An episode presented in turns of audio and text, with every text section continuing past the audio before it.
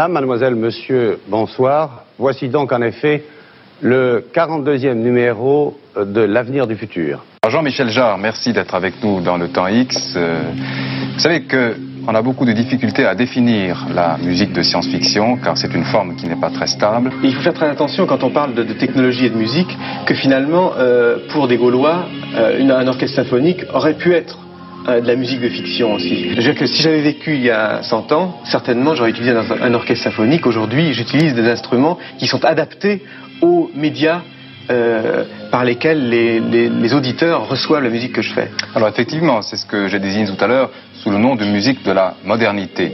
Ah, bravo La musique de la modernité Sacré Jean-Mi, euh, c'était donc euh, en 1979 euh, que nous avions ce générique de l'avenir du futur présenté par Jean-Pierre Rutin. Je sais pas si vous vous souvenez pour ceux qui sont assez vieux pour Rutin, c'est 30 millions d'amis. 30 millions d'amis, ouais. C'est ça, bah c'est ça aussi. Et donc voilà, c'était c'est ou c'était Robert Stark, je sais plus. Oh, je sais plus. C'était peut-être Robert Stark. bah bienvenue à tous, bravo. Voilà. C'est les sondiers. Euh, alors c'est marrant l'extrait des Gaulois, j'ai trouvé ça rigolo euh, cette semaine, c'était très drôle euh, puisque c'est très très d'actualité a priori, mais euh, bon ce soir on, n'en parlera pas. Euh, ce soir on va parler des sons d'hier. En un seul mot. En un seul mot, non, en deux mots malheureusement. Je suis désolé, euh, mon cher Blast. Et c'est et c'est Blast qui est avec nous. Oh, bravo. Ah bonsoir, c'est moi. Ah bonjour. Comment va? Ah, comment vas-tu? Ça se passe? Ben, Bien ou bien? Ça va mieux là. On, on envoie l'émission pile poil à l'heure, euh, ça va mieux. Tout de suite. Ouais, puis en plus, euh, on était, euh, c'était l'organisation totale. Hein, donc moi, j'étais prêt plusieurs heures à l'avance. Hein, euh, c'est-à-dire environ bah, 3, 3, 4 minutes. Hein. nous, on était prêts 3, Je suis connecté, je fais, ah putain, putain et, j'ai lancé les extraits et tout. Enfin, puis juste pour les auditeurs, 4 secondes avant que ça commence, j'avais toujours pas les extraits, donc voilà, c'était bien, c'était génial. Bref. Euh, et avec nous, vous l'avez entendu, nous avons également Asmat. Ouais, ouais Il est beau, il sent bon le sable chaud. Comment tu vas? Ah, ça va, je suis super content de vous retrouver tous là, ça fait plaisir. Ça fait plaisir. Bon bah au moins ça c'est c'est une case de cocher et on a également avec nous euh, le, le, très silencieux mais euh, non moins pertinent Jay. Ouais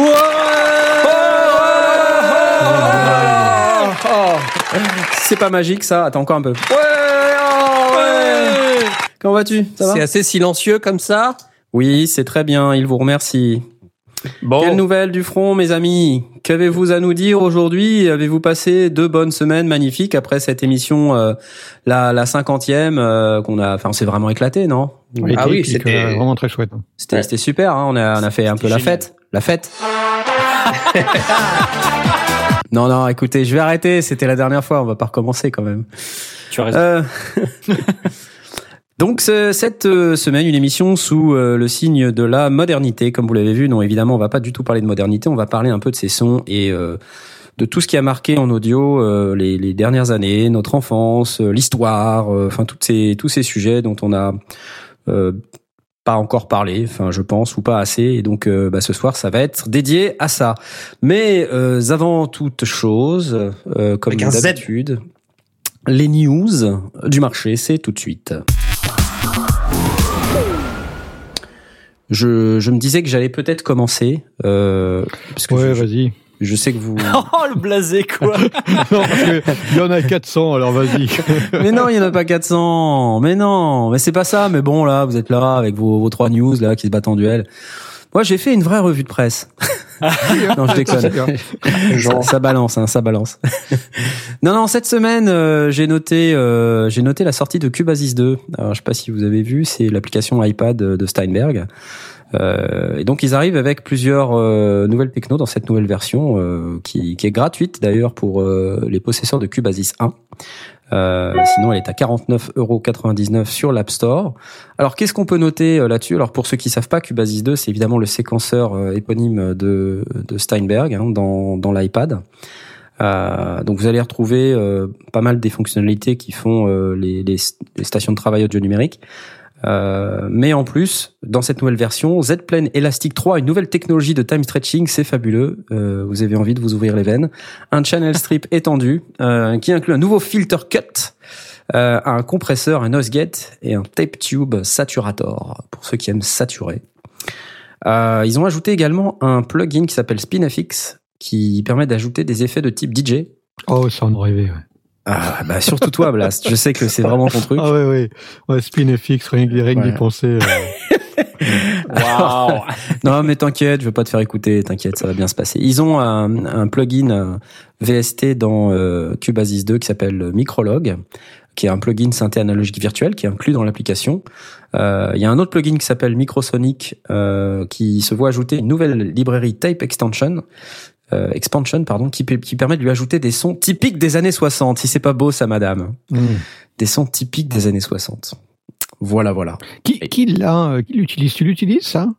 Alors, moi, non. Euh, sur euh, iPad. C'est, c'est vraiment utilisable sur un, sur un, un Alors, micro-écran euh, tactile? Ouais, je- enfin quand tu regardes la vidéo, ça a l'air pas mal quand même. Les mecs, ils ont l'air de bien se marrer autour. En plus, pour bien montrer qu'ils sont mobiles, ils sont dehors. Tu vois, c'est un truc. euh, Ouais, ouais, non, mais euh, hor- hormis euh, la vidéo de démo de, de, de chez Steinberg, euh, il y, a, il y, a, il y a vraiment moyen Est-ce d'utiliser. qu'il y a des vraies euh, personnes qui s'en servent euh, dans la vraie vie, quoi Parce qu'ils bran ils branchent quoi, le, le- leur, leur casque dans, dans la prise euh, jack, s'il y en a encore une? c'est vrai que maintenant. Mais tu sais que maintenant, tu peux, grâce au câble, au fameux câble Lightning, euh, qui te coûte la bagatelle de 55 euros. Enfin, je déconne, je sais pas combien il coûte, mais il doit coûter très cher. Au moins. Tu ça. peux euh, transférer ton audio jusqu'à ton ordinateur. Et donc, tu n'as plus besoin de ce, de ce casque antédiluvien préhistorique qui ne sert plus à rien, car la qualité n'est pas vraiment au rendez-vous.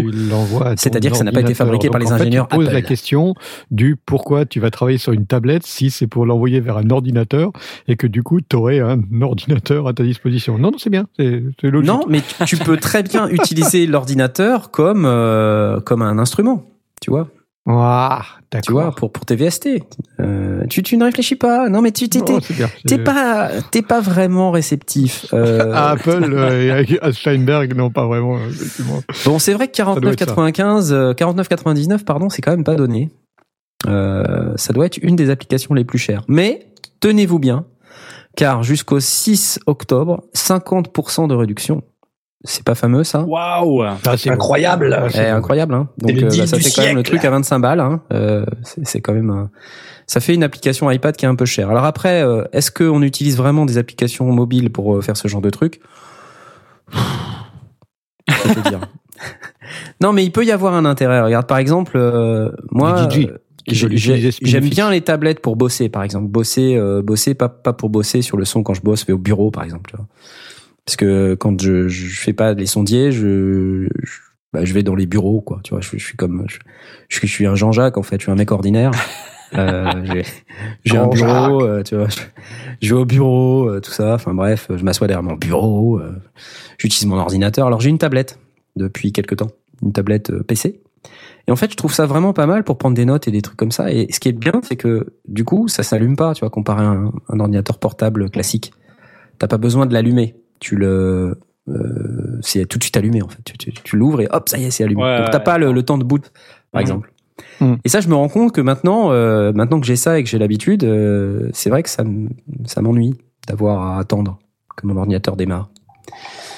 Donc euh, voilà, donc ça, ça pourrait être un, un, des trucs qui permettrait aux gens d'aller plus vers les tablettes euh, pour faire du son. Surtout que maintenant, la puissance qu'on a dans ces machines est très impressionnante, tu vois, il y a, y, a, y a, du matos. Mais, mais donc ça présuppose que tu as vraiment la dernière version de la tablette, quoi. C'est aussi ça mmh. le truc. Et maintenant, tu as l'iPad Pro. Alors, dans la pub, il, ça, ça, fait passer la tablette pour carrément un ordinateur pour dire tellement c'est puissant, tellement il y a un clavier, tellement. Euh... Donc, euh, ouais. peut-être pouvoir limite brancher une souris bientôt sur. euh, Le tactile servira plus à rien. Non, mais c'est bien, c'est bien. Puis bon, moi j'aime bien euh, les gens qui font l'effort de porter leurs applications sur euh, plateforme mobile. Donc moi je trouve ça plutôt pas mal. Euh, je, je salue l'effort de Monsieur Steinberg euh, d'avoir euh, porté une application comme Cubase sur l'iPad. Je trouve ça vraiment bien. Voilà. Donc je sais que toi Blast, t'étais t'es un peu, euh, enfin voilà, t'étais un peu rétro comme mec. Euh, Ouais, je suis un peu rétro. Moi, j'utilise un ordinateur. euh, Bon. Alors à part. Cubasis 2, euh, il y a quand même Cubasis LE2 qui est aussi disponible sur l'App Store au prix de 29,99 mais qui est aussi à 50% de réduction jusqu'au 6 octobre. Vois-tu? Alors ce qui est bien, c'est qu'on peut aussi booster Cubasis LE2. Euh, Cubase LE2, non, c'est Cubasis LE2. Euh, on peut le booster avec deux FX Pack à 6,99 dans les in-app purchase qui vont ajouter des reverbs, des delays, des wah des cabines Leslie, des distos, des trucs, des machins. Euh, alors attention par contre, Cubasis LE2 euh, ne peut être utilisé sur iPad que si vous le connectez à un hardware dédié, c'est-à-dire par l'intermédiaire du fameux câble Lightning à 699 euros. Euh, vous allez pouvoir le connecter au hardware dédié et activer votre version de Cubasis LE2 et euh, avoir des fonctionnalités euh, si vous boostez qui Qu'est-ce sont que, qu'est-ce que tu appelles équivalentes à celles de Cubasis LE. Bah, c'est-à-dire une carte son qui accepte l'iPad. Donc une carte son de Steinberg. Euh, non, pas forcément. Non, pas forcément. Non, non, pas forcément. Donc euh, voilà. Si vous voulez plus d'informations, Mais, tu- euh, tu euh, mais je comprends pas spécial, vraiment. euh, avec le Cubasis tout court, il y a moyen, et sur le Cubasis LE, il n'y a pas. Sur le Cubasis LE, il n'y a pas. Sur le Cubasis 2, t'as pas besoin d'avoir un hardware dédié pour l'activer. Sur le Cubasis 2, tu n'as pas besoin d'avoir de hardware dédié, ce que je viens de dire. Et le, sur le LE2, c'est une version qui vient avec un hardware dédié. Tu comprends? Ok, bon. Euh, voilà. À part ça, euh, j'ai repéré, puisqu'on est dans les sons d'hier, saviez-vous qu'évidemment on va parler peut-être un tout petit peu de synthé pendant l'émission, mais pas que? Non. Euh, non, on n'en parlera pas? Non, pas du Bon, tout. d'accord. D'accord. Bon, bah je vais en parler maintenant là. D'accord. Un- Je suis avec toi, Knarf. Ouais, un Juno 106 émulé euh, Ah. de la Ah. société Tube Home. Euh, donc c'est un émulateur de Roland Juno 106 qui peut aussi servir d'éditeur pour le vrai Juno 106. Donc c'est un gars qui a développé ça, qui le vend 44,95. Euh, J'ai trouvé ça super cool euh, et donc c'est c'est vachement cool. Et je voulais vous faire écouter parce que ça sonne vraiment comme un Juno 106. Écoutez ça.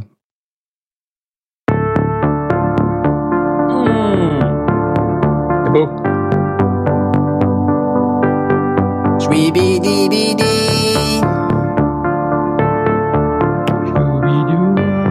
J'avance un peu, j'avance un peu. C'est pas mal, non? Ah ouais.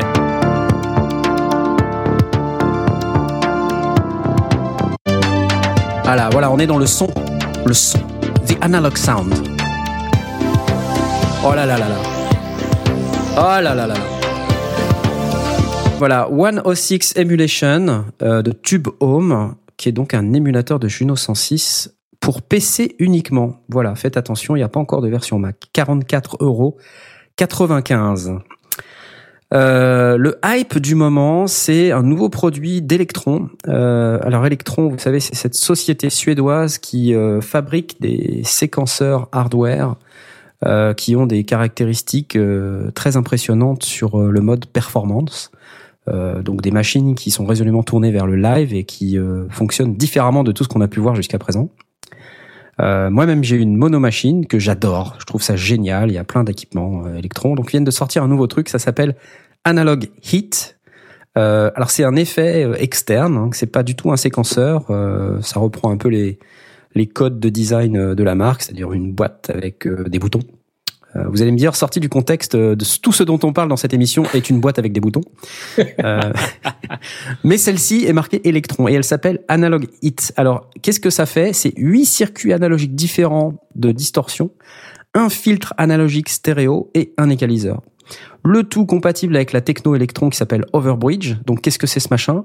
C'est un truc qui vous permet de connecter sur votre ordinateur et d'utiliser le hardware dédié comme un plugin VST dans votre station de travail audio numérique. C'est-à-dire que vous pouvez envoyer tous les sons de votre ordinateur, les traiter par l'intermédiaire de ce fameux plugin via Overbridge, directement dans la boîte, utiliser les effets de la boîte et faire revenir le tout à l'intérieur de votre station de travail. Donc vous pouvez l'utiliser en plugin pour traiter les sons de votre DAW. Et en plus, ça fait carte son de in, de out. Elle est pas belle la vie? Je vous fais écouter? Vous avez envie ou pas? Ou Ouais. ça vous fait complètement chier? Dites-moi, hein, parce que sinon, si, si vous me dites que ça vous fait complètement chier, je... je... ouais. Non ça, je... Fais péter, fais péter, fais péter. Make it pit. Non, non, parce que je sais pas, hein, je, je sais pas. donc. Alors c'est parti. Non, vas-y, allez. Donc ça, c'est le son d'une monomachine classique. Alors écoutez ce qui va se passer. On va la analog hitter.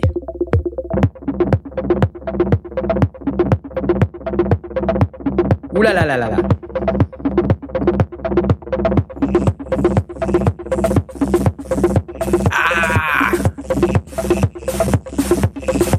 Vous plaît ou pas À moi, tout ce qui est euh, distorsion, euh, tout ça. euh,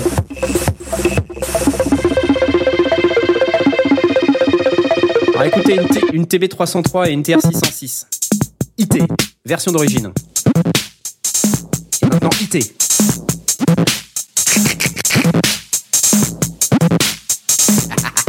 c'est sale. Un Commodore 64. Oh la vache. Oh la vache. Un Commodore 64 qui devient analog IT.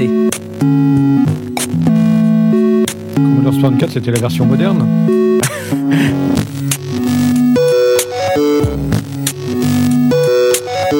Ça vous plaît ou pas? Oui. Bah, Je sens que ça vous plaît. Bah voilà, donc il y a plein de trucs. Je passe. Voilà, il passe. Alors évidemment, il passe. Mais cet appareil est très intér- intéressant. Alors ce que j'ai bien aimé aussi sur le site, c'est qu'il y a une démo euh, jouable, une démo interactive web. C'est-à-dire que euh, vous avez une petite interface et euh, bah, vous pouvez euh, faire joujou vous-même avec euh, l'effet en question. Donc là, par exemple, si je, je sais pas, je vous mets, euh, je sais pas, une, une TB303. C'est parti. Une TB303. Vous êtes prêts? Oui, ça charge, hein, j'essaie de meubler, mais je, je- voilà. Donc ça, c'est un sample de TB303. Et alors, je peux activer l'effet. Attention. C'est parti. C'est très subtil. Attention.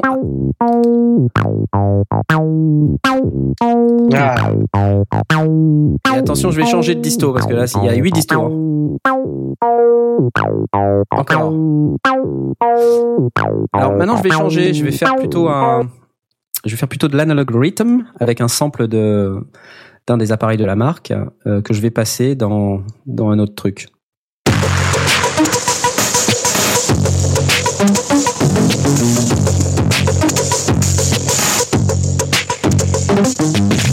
Puis je peux euh, en mettre un peu moins si j'ai envie. Je change.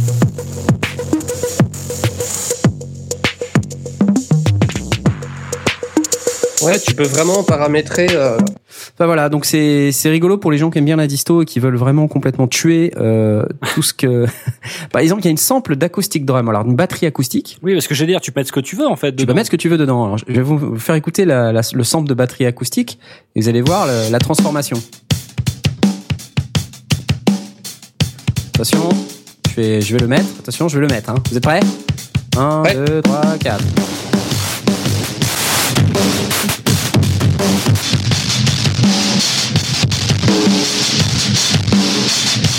Ok. Plus fort, plus fort.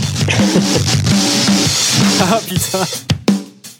Pas mal, non Ouais, tu te branches dans le haut-parleur de ta radio de salle de bain, ça fait pareil. hein.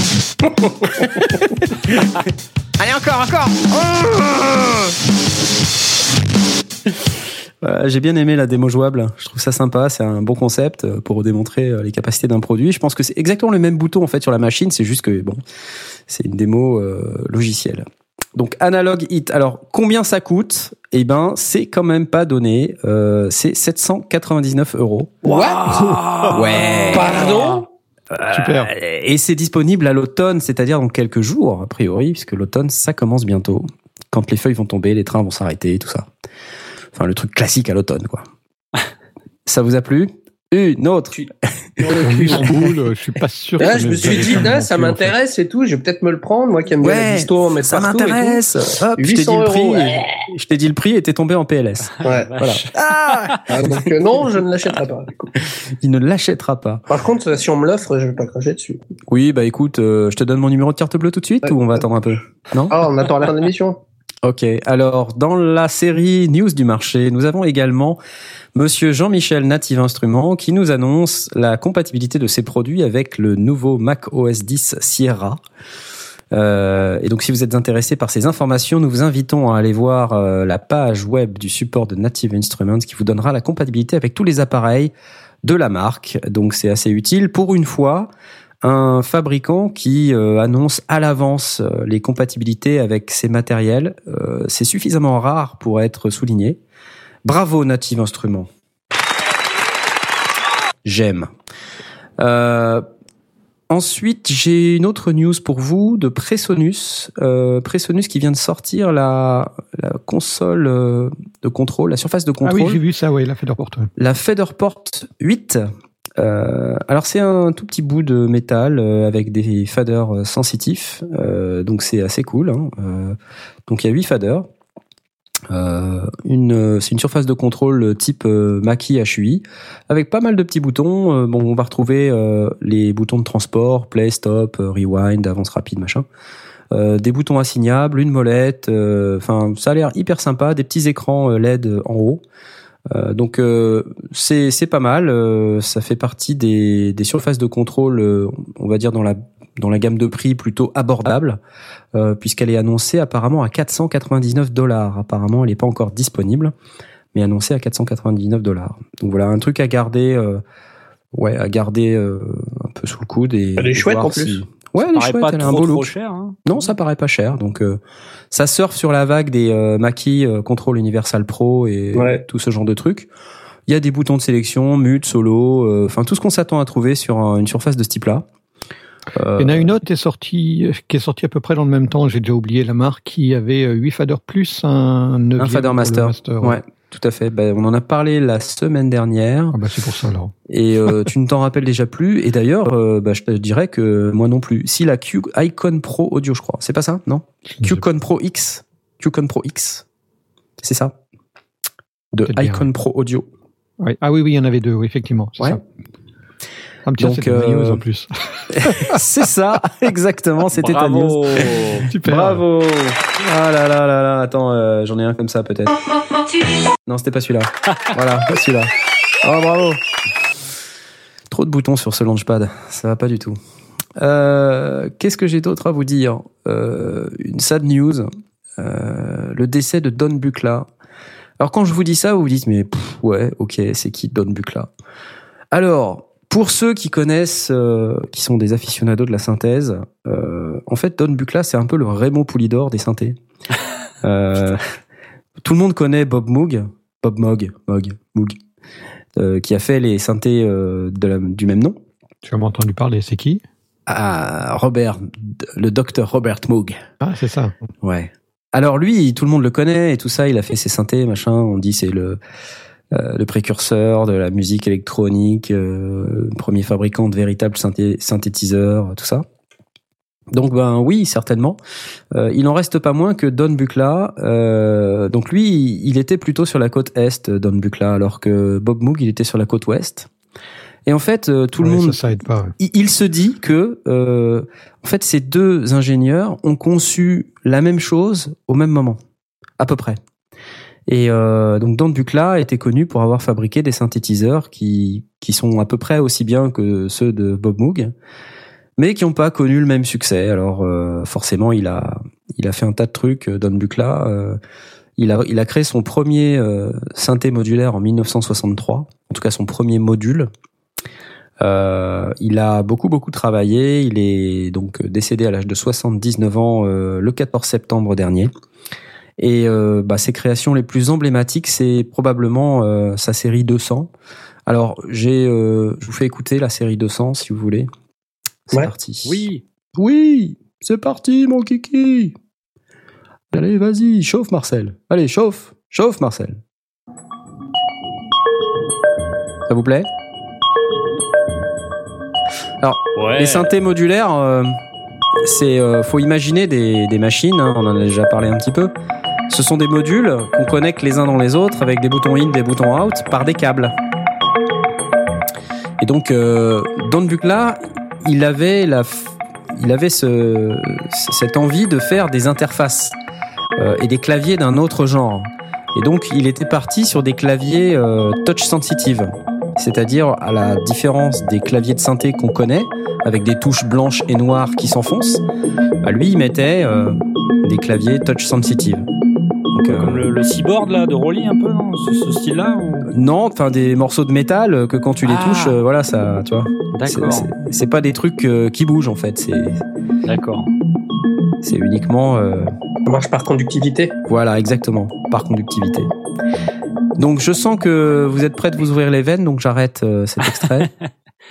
non, mais je voulais en parler parce que c'est c'est dommage que que ce type-là, qui était quand même talentueux, euh, ait pas rencontré euh, le succès. Euh, il faut savoir qu'à la fin de sa vie, euh, il a eu pas mal d'ennuis parce qu'il a cherché à vendre sa son ses créations et son son entreprise qui était pas en bonne forme financière à un investisseur euh, qui a donc euh, cru en le produit euh, à la base et puis qui voulait euh, donc il a créé une entreprise euh, qui s'appelait euh, BEMI euh, pour Buchla Electronic Musical Instruments et donc il était plus le patron Don Buchla mais il est resté euh, CTO Chief Technology Officer et en fait ils se sont disputés et euh, ça s'est terminé euh, chez avec plein d'avocats euh, dans un bain de sang américain comme ils savent le faire avec moult procès.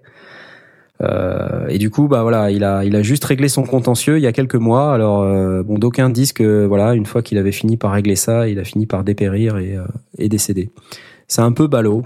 Euh, je trouve ça euh, pas terrible, surtout que tout le monde le décrit comme un type sympathique.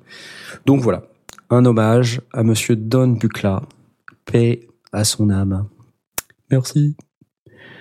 Euh, c'est tout pour moi. Alors Blas, je vais te laisser, euh, je vais te laisser la main pour euh, tes multiples news du marché. Bah, J'en ai qu'une. euh, vu, Oh, que zut, vous avez, vu que vous avez plus de sous, Oh.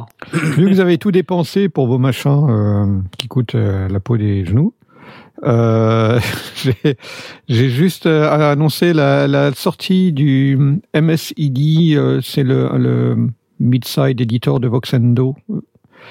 Euh, Voxengo, pardon. Donc, c'est une go. Vox and Go.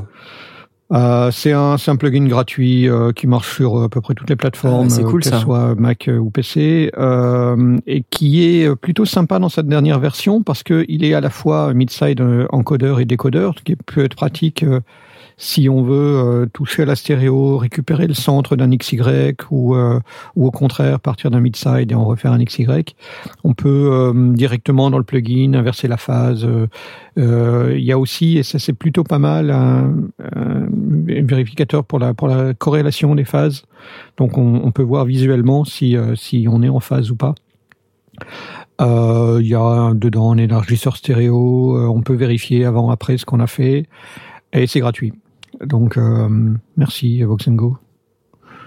Je suis en train de lire en même temps le channel et j'ai vu c'est pas le bon bouton. Oui, c'est vrai, je me suis gouré de boutons tout C'est à pas l'heure. le bon bouton.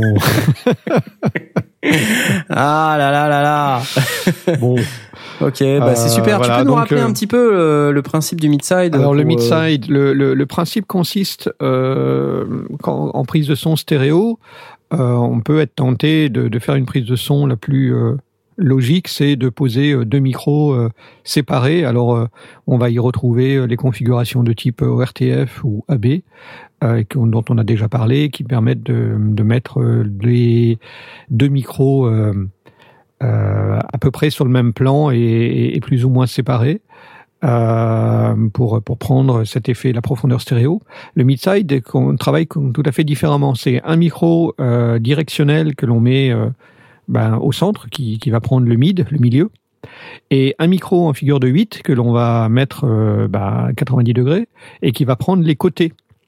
Et donc on va avoir un signal qui ne va pas être euh, une piste euh, à gauche pour l'oreille gauche une piste à droite pour l'oreille droite. On va avoir un signal qui va être aussi sur deux pistes, mais une piste qui contient le milieu et une piste qui contient les côtés. Et donc c'est par une opération mathématique très simple que on va extraire de entre le milieu et le côté gauche ben, ce qui est à gauche, entre le milieu et le côté droit ce qui est à droite. Et pour ça, ben, il faut un logiciel de dématrissage ou alors il faut le faire à la main, mais c'est Bon, à la, à la main, de manière basique, c'est très simple à faire. Il suffit simplement de dupliquer les pistes et puis de les, de les ajouter ou de les retirer. Mhm. Euh, mais si on veut être plus subtil que ça, et alors extraire une partie du centre euh, ou, ou, ou justement jouer dessus pour euh, artificiellement élargir la stéréo ou la resserrer, eh ben, on utilise des, logiciels qui sont plus précis, qui utilisent des formules mathématiques euh, qui ne sont pas simplement euh, A plus B et A moins B, mais qui sont beaucoup plus subtiles dans, le, dans, dans, dans la formule mathématique et qui permettent de faire euh, bah, des tas de choses, entre autres d'extraire le centre d'un enregistrement ou bien de, de au contraire de s'intéresser sur les, sur les côtés, ce qui permet d'appliquer des traitements différents par exemple.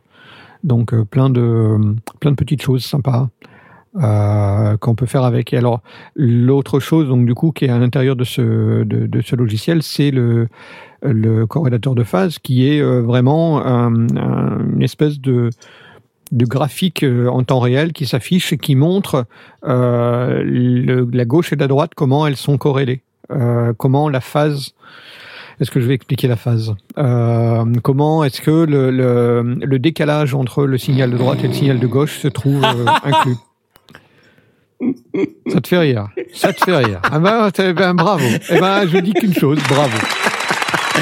Oh, ça voilà, va, le corrélateur de phase, pas peu, s'il te plaît. C'est pas toujours évident à comprendre ce que c'est que la corrélation attends, attends. Excuse-moi, j'ai oublié, je, je t'ai manqué de respect, excuse-moi.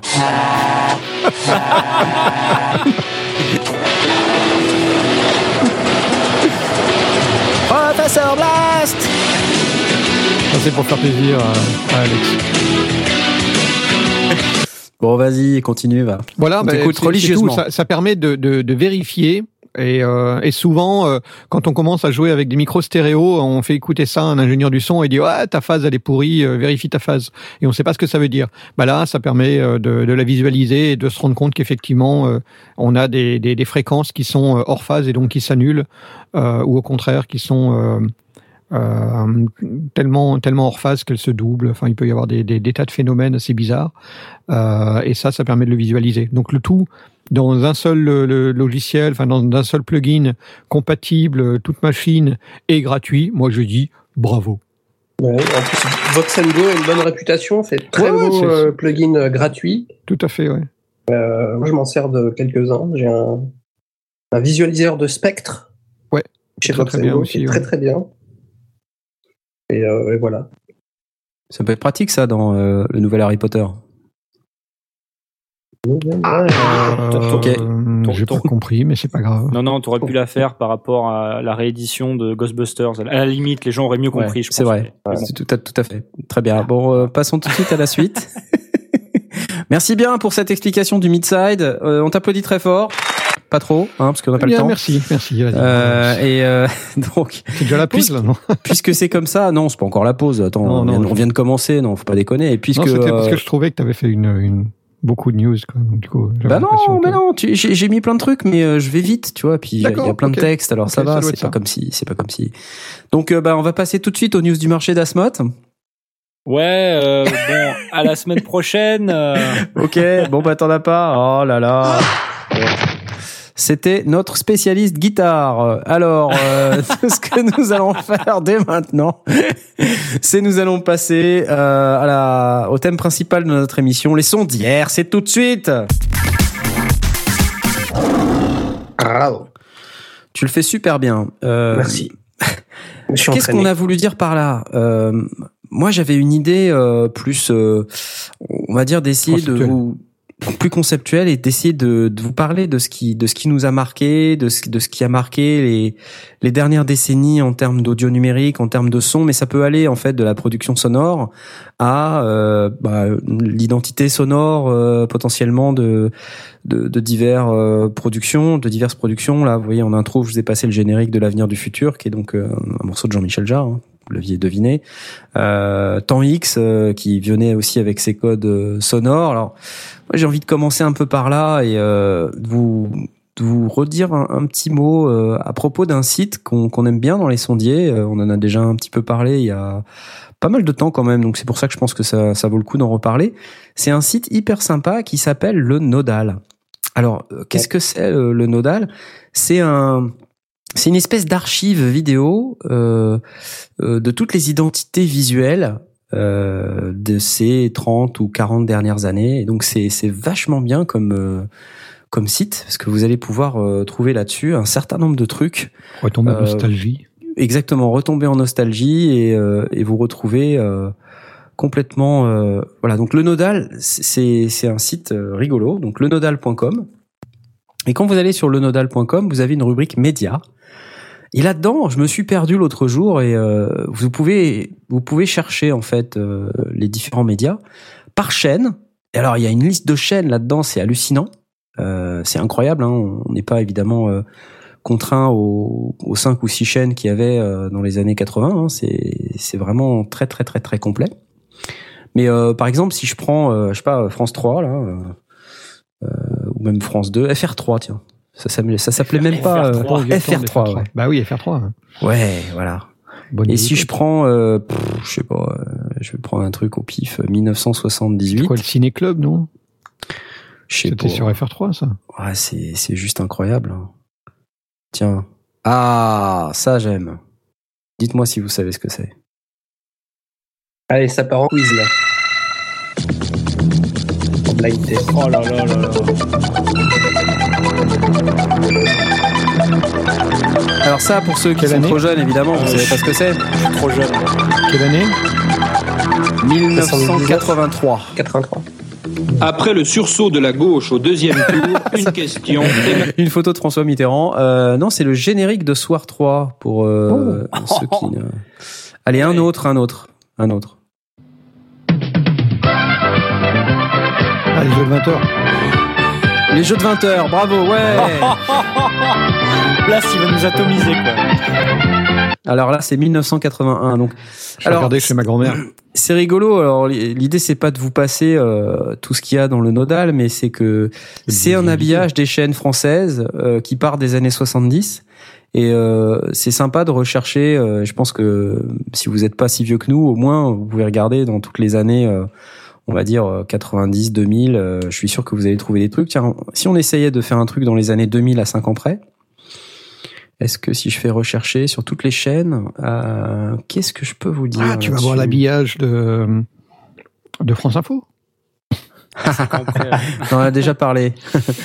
Alors j'ai le générique du journal du hard. Bon, pff, non, euh, ça, peut-être ça, peut-être ça là. Ouais. Le zapping. Le zapping. ouais. Le zapping, bravo, waouh. Euh, non, on a aussi euh, des trucs rigolos, par exemple ça.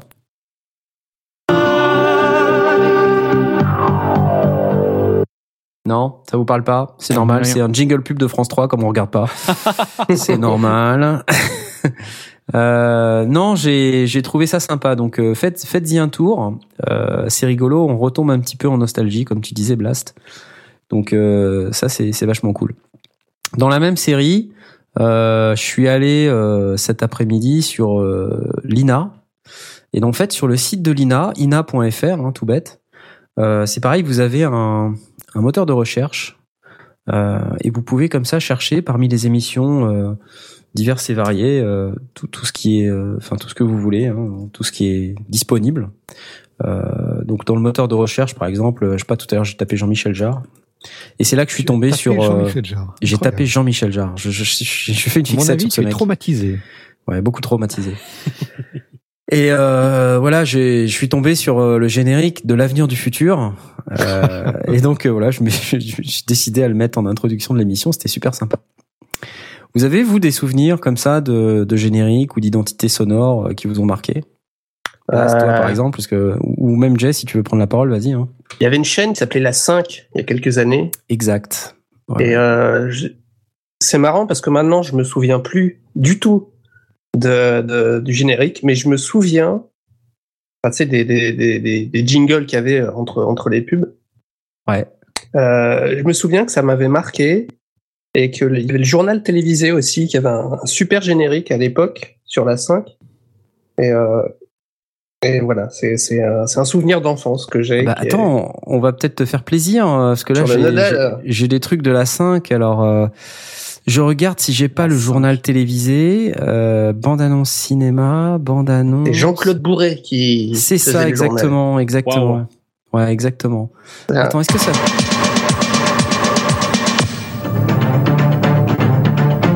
la bande Après le annonce du grand journal. bombardement en Union soviétique, Boris Eltsine, le tombeur des putschistes, choisit Oh là là. la 5 pour s'exprimer. Dans un entretien exclusif avec Guillaume Durand, le nouvel homme fort de la Russie livre le fond de sa pensée. Ça tisse de Une ouf. interview de portée internationale sur Alors une seule chaîne française, la 5. Ce soir, 20h, Boris Eltsine, en exclusivité, dans le journal de la 5. La 5 oh la C'est- quoi la chaîne déjà? On n'a pas bien compris. euh. La 5 La 5. Ah, c'était la 5. C'était la 5. Euh, Qu'est-ce qu'on a Moi, j'ai euh, souvenir des, du cinéma de minuit euh, sur FR3. C'était, Attends, je euh, regarde magique. encore un truc de la 5, bouge pas, bouge pas. Vas-y, continue. C'est la 5, c'était bien. Ouais. Là, par contre, c'est le même musicien. Générique d'antenne de la chaîne. C'est ça.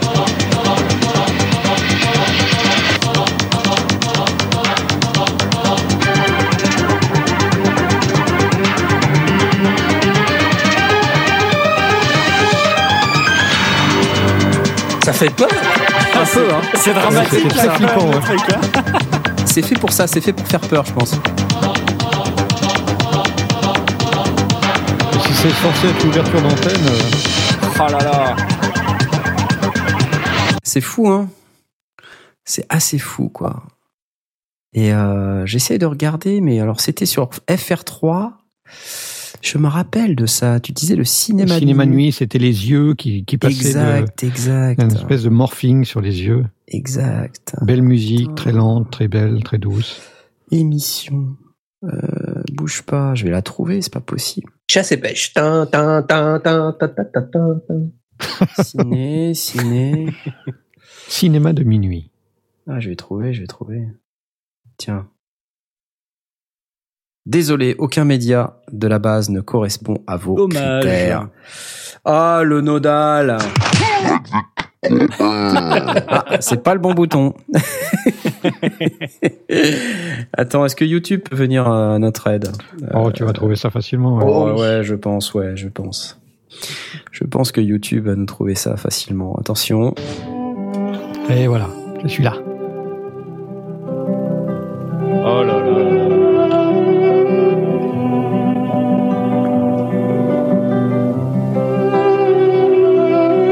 C'est cool, hein Adieu. Ouais, la avec vie, en général la présentation du film qui était euh, qui donnait envie de te suicider. Ouais, c'est ça quoi. Parce qu'il y avait, il y avait cette manière de, très distincte. J'arrive plus à me souvenir du nom du mec qui, euh, qui présentait euh, l'émission. Euh, Trop fort. Ah, c'est sympa. Ça me plaît bien. Et vous, ça vous plaît bien ou pas? Ça ne rajeunit pas. Ça nous rajeunit pas. Euh, donc sur sur euh, le nodal comme sur l'INA, euh, vous, vous pourrez retrouver tous ces trucs-là. Et donc, ouais, euh, sur l'INA, il y a de la matière aussi. Ouais. Asmod, toi, c'est quoi ton souvenir de- d'identité euh, télévisuelle? Euh, moi, c'était, vous savez, quand Canal Plus était crypté et que ça faisait. Exact. Non, euh, non, euh, non, moi, je, moi, je me souviens beaucoup, voilà, de ces identités-là de Canal Plus, là, les et les, les- tous les tous les trucs avec les voix là, machin, Avec le disque qui tourne. tournait, voilà. Ouais, ouais. Moi, c'est ça, c'est ça dont, dont je me souviens. Attends, peut-être que je que peux. euh, non, mais c'est c'est toujours euh, c'est toujours rigolo d'avoir. Mais ce c'était genre de marquante, truc. celle-là, je me souviens, ouais. C'est toujours rigolo d'avoir ce genre de truc. Je sais pas si je vais pas pouvoir retrouver quand même. euh, Ça date de quand ça Ça date de. Ça doit être les années 80. 80, Euh, 1980 quelque chose. 90, ouais. 80, c'est déjà trop vieux ça. Non, c'est trop vieux ça. C'est pas ça. C'était vraiment au tout début qu'on avait ça. Ouais, ouais, non, c'était, c'était pas celle-là. Euh, ça, c'était 1994. de- donc non, forcément, euh, évidemment, ça, ça va pas du tout, Knarf. Euh, Qu'est-ce que tu fais? C'est, c'est complètement idiot. Cherchons, regarde, Canal+, 94, pourquoi pas? 84 84, à J'étais 5 pas ans près. hein. J'étais C'est resté longtemps, hein.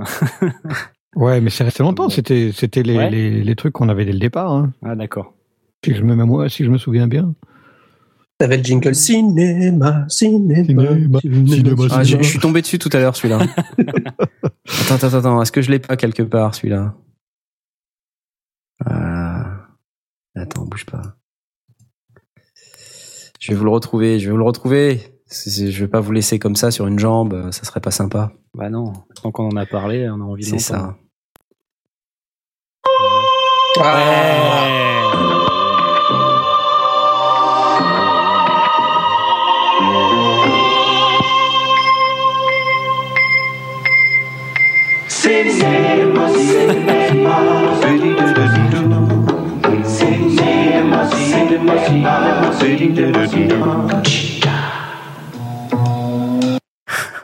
Excellent.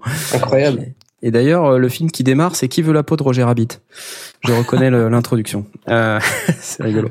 Ouais. Un jingle de, de Michel Jonas, composé par Michel Jonas pour info. Oui. C'est lui qui fait les Oui, voix. D'ailleurs, on entend sa voix derrière. hein. On entend sa voix. Euh, bon voilà, donc ça c'était les, les souvenirs un peu télévisuels. euh, donc euh, c'est intéressant d'en parler pour euh, pour voir un petit peu euh, bah, bah, se re- replonger un peu en nostalgie. Je suis allé aussi sur la Bibliothèque nationale de France et euh, donc euh, j'ai euh, j'ai trouvé un site euh, qui s'appelle gallica.bnf.fr. Euh, alors c'est super intéressant euh, ce machin-là. Alors pourquoi? Parce que là-dedans vous allez avoir euh, tout un tas de, enfin vous allez avoir tout un tas d'archives aussi euh, qui sont assez intéressantes. Alors j'ai pas spécialement, euh, il y a des fonds sonores. Hein, j'ai pas spécialement été euh, pêcher des, des sons. Euh, très très intéressants à, à vous donner mais par exemple euh, enfin je sais pas il y a des fonds sonores quand je clique sur fonds sonores euh, il y a chansons et musique de la première guerre mondiale euh, alors c'est c'est un truc euh, plutôt rigolo. Chanson, chanson de soutien aux poilus, chanson patriotique. Oh là là. Ouais. Alors vous avez trouvé tout ça, tout un tas de trucs comme ça. Euh, bon, par exemple là j'ai euh, une chanson de de E Durand euh, qui s'appelle Noël. Noël d'Augustin Olmec, chanté par M. Marzini de l'Opéra. C'était du temps où les vinyles passaient du, du centre vers l'extérieur.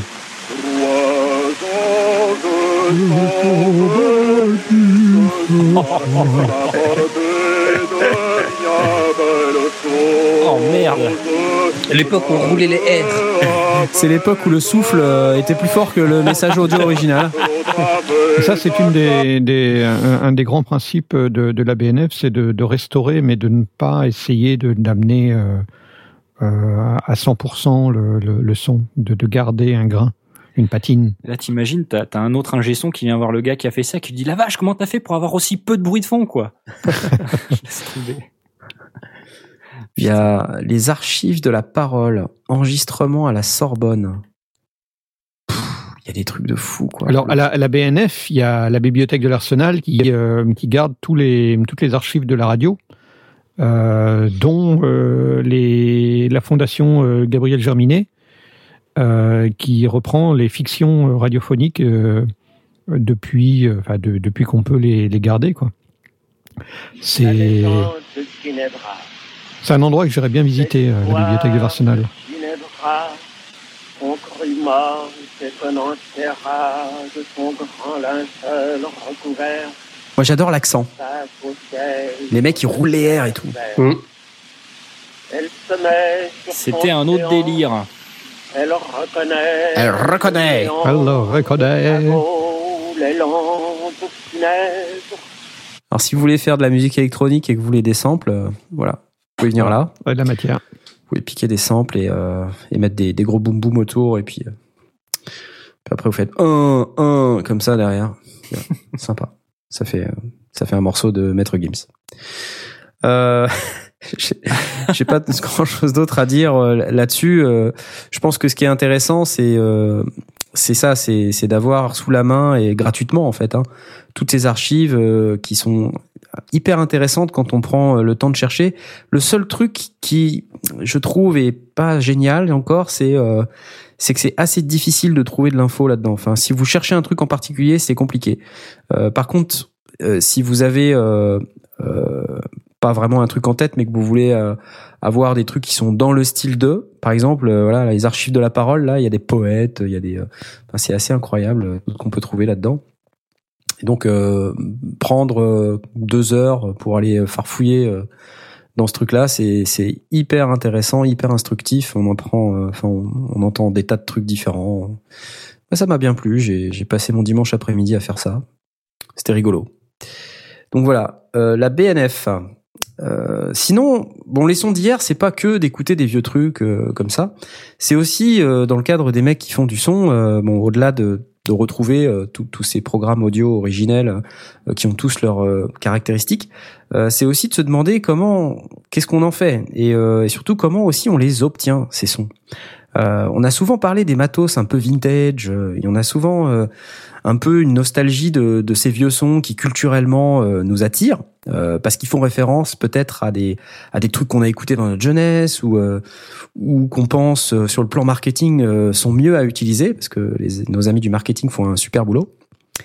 Et en regardant aussi un petit peu sur internet ce qu'on ce qu'on pouvait faire, je me suis rendu compte qu'il y avait des gens dont la spécialité était par exemple de faire du processing à distance de votre propre audio dans du vieux matos ou dans n'importe quel matos d'ailleurs. J'ai trouvé un site super qui, permet de faire ça, qui s'appelle theaudiohunt.com. Et euh, donc en fait, ce, machin, c'est un, une espèce de caverne d'Alibaba où en fait, quand vous allez dessus, euh, vous allez trouver, euh, euh vous pouvez naviguer parmi euh, différents équipements. Vous pouvez chercher un équipement par catégorie. Vous avez un lien qui s'appelle Browse et vous pouvez chercher par catégorie. Euh, vous avez différentes catégories de matériel. Euh, alors ce qu'ils appellent les channel strips, c'est-à-dire des, des, tranches de console, des drum machines, euh, des compresseurs, donc des dynamics, des effets, des EQ, etc., etc. même des magnétos. et donc si vous voulez passer votre audio dans ce type de, de, machine, si par exemple, je sais pas, je prends Dynamics là par exemple, je peux passer mon audio dans un compresseur Fairchild si j'ai envie. Euh, moyennant une somme euh, substantielle de 25 dollars par canal que je veux passer. Et c'est toi qui définis les réglages? Parce que c'est pas le tout de faire passer dans un, dans un channel strip, mais il faut aussi... Euh... Alors, euh, c'est toi qui définis, en fait, il te, le site te propose euh, de, de, enfin, de te présenter au propriétaire de l'équipement et, et d'aller dire au gars comment tu veux qu'il règle le processeur. Hmm. Enfin, c'est plutôt rigolo comme, comme concept, non? Ouais, c'est pas mal. T'as as, de tout en fait. Hein. Alors pour les, je pense que pour les consoles, euh, c'est c'est assez euh, pratique. Enfin pratique. Bon, si tu veux retrouver un certain grain, une certaine distorsion que peut apporter les circuits, euh, ça peut être intéressant. Surtout que les bon les réglages dans ce cas-là, ils sont statiques. Mais je vois que tu peux aussi euh, euh, demander à passer dans des dans des synthés par exemple. ouais, exactement. Si tu veux un son de MS20, bah il y a un mec qui a un MS20, tu lui files un fichier MIDI et exactement peut te le jouer. Alors par contre là, euh, on parle d'instruments, donc à mon avis c'est euh, c'est un petit peu plus compliqué d'obtenir l'interprétation que tu veux, etc. Mais bon, pourquoi pas? Bah après, bon, j'imagine que euh, ça doit pouvoir se discuter avec le propriétaire de l'équipement en question. C'est peut-être pas si rigide que ça n'en a l'air. Si, si, ça, si ça génère des des contacts avec des avec des musiciens et des propriétaires de matériel, pourquoi pas? Pourquoi pas, ouais. Sinon, euh, c'est quand même assez dubitatif. Euh, par rapport à, aux émulateurs qu'on a qui sont de plus en plus qualitatifs et qui euh, peuvent te simuler euh, très bien un channel strip ou un compresseur euh, vintage ou le pleurage d'une d'une bande d'une bande magnétique ou un truc comme ça. D'ailleurs, je me demande s'il n'y a pas un truc qui vient d'être annoncé à ce sujet-là, qui qui émule le pleurage et le scintillement de, de, vieilles bandes magnétiques ou des choses comme ça, ou la compression naturelle qu'on pouvait obtenir sur des bandes magnétiques. Moi, je suis toujours partagé euh, quand, quand on voit la, la qualité de, de des émulations euh, par rapport à, euh, à faire le, le, le, travail dans un dans un vrai équipement parce que un vrai équipement c'est pas c'est pas le tout d'avoir un vrai équipement c'est qu'il soit bien entretenu qu'il ait pas trop vieilli euh, qu'il qu'il soit bien réglé euh, pour moi, ça fait beaucoup, beaucoup de paramètres qu'on n'a pas forcément, euh, dont, on n'a pas forcément le contrôle, et c'est à la limite pour moi euh, euh, presque un espèce de, luxe, une, une, une, volonté de, se dire ah ouais c'était mieux avant ou je sais pas quoi. Il y a peut-être un peu de ça, ouais.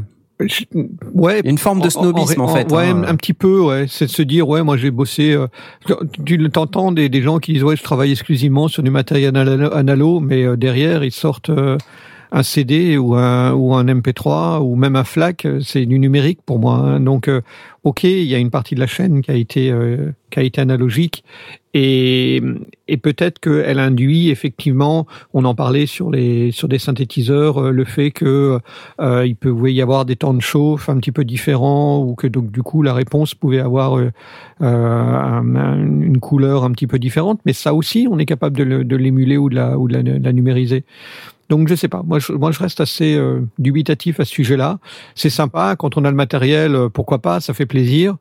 Mais de là à, aller transférer euh, un enregistrement, passer par une nouvelle reconversion numérique analogique puis analogique numérique, juste pour passer dans un équipement dont on n'a pas totalement le contrôle, je suis pas sûr.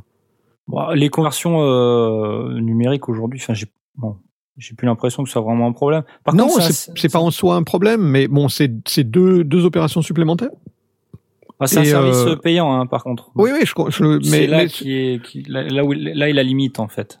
Bah, le, le, fait que ce soit un service payant, ça, ça me paraît logique. Enfin, les, les, les, les personnes, euh, ben, finalement, euh, continuent d'amortir l'équipement qu'ils possèdent et le fait qu'ils doivent les entretenir.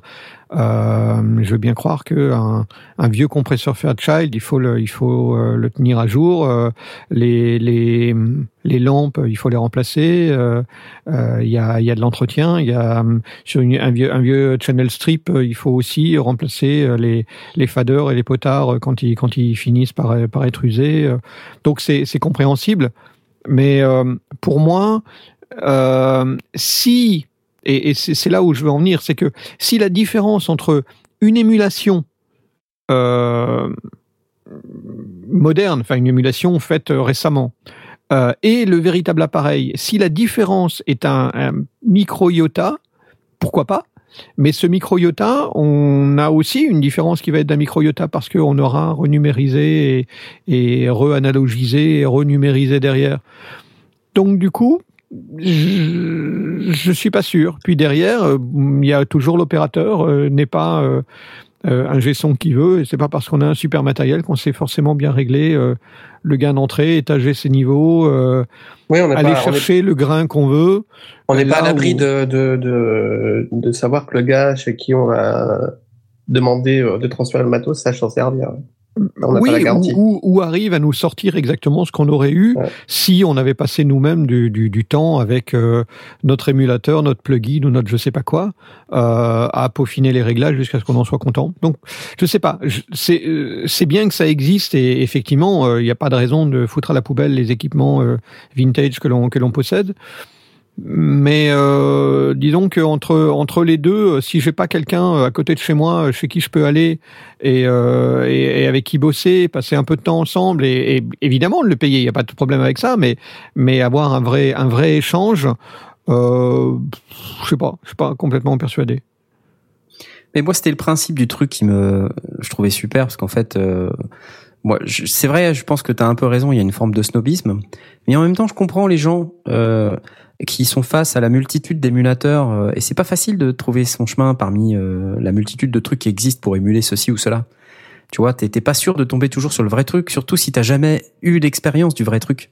Oui. Tu vois, c'est très compliqué. Enfin, euh, toi maintenant, t'as un 1073, tu sais ce que c'est que le son du 1073.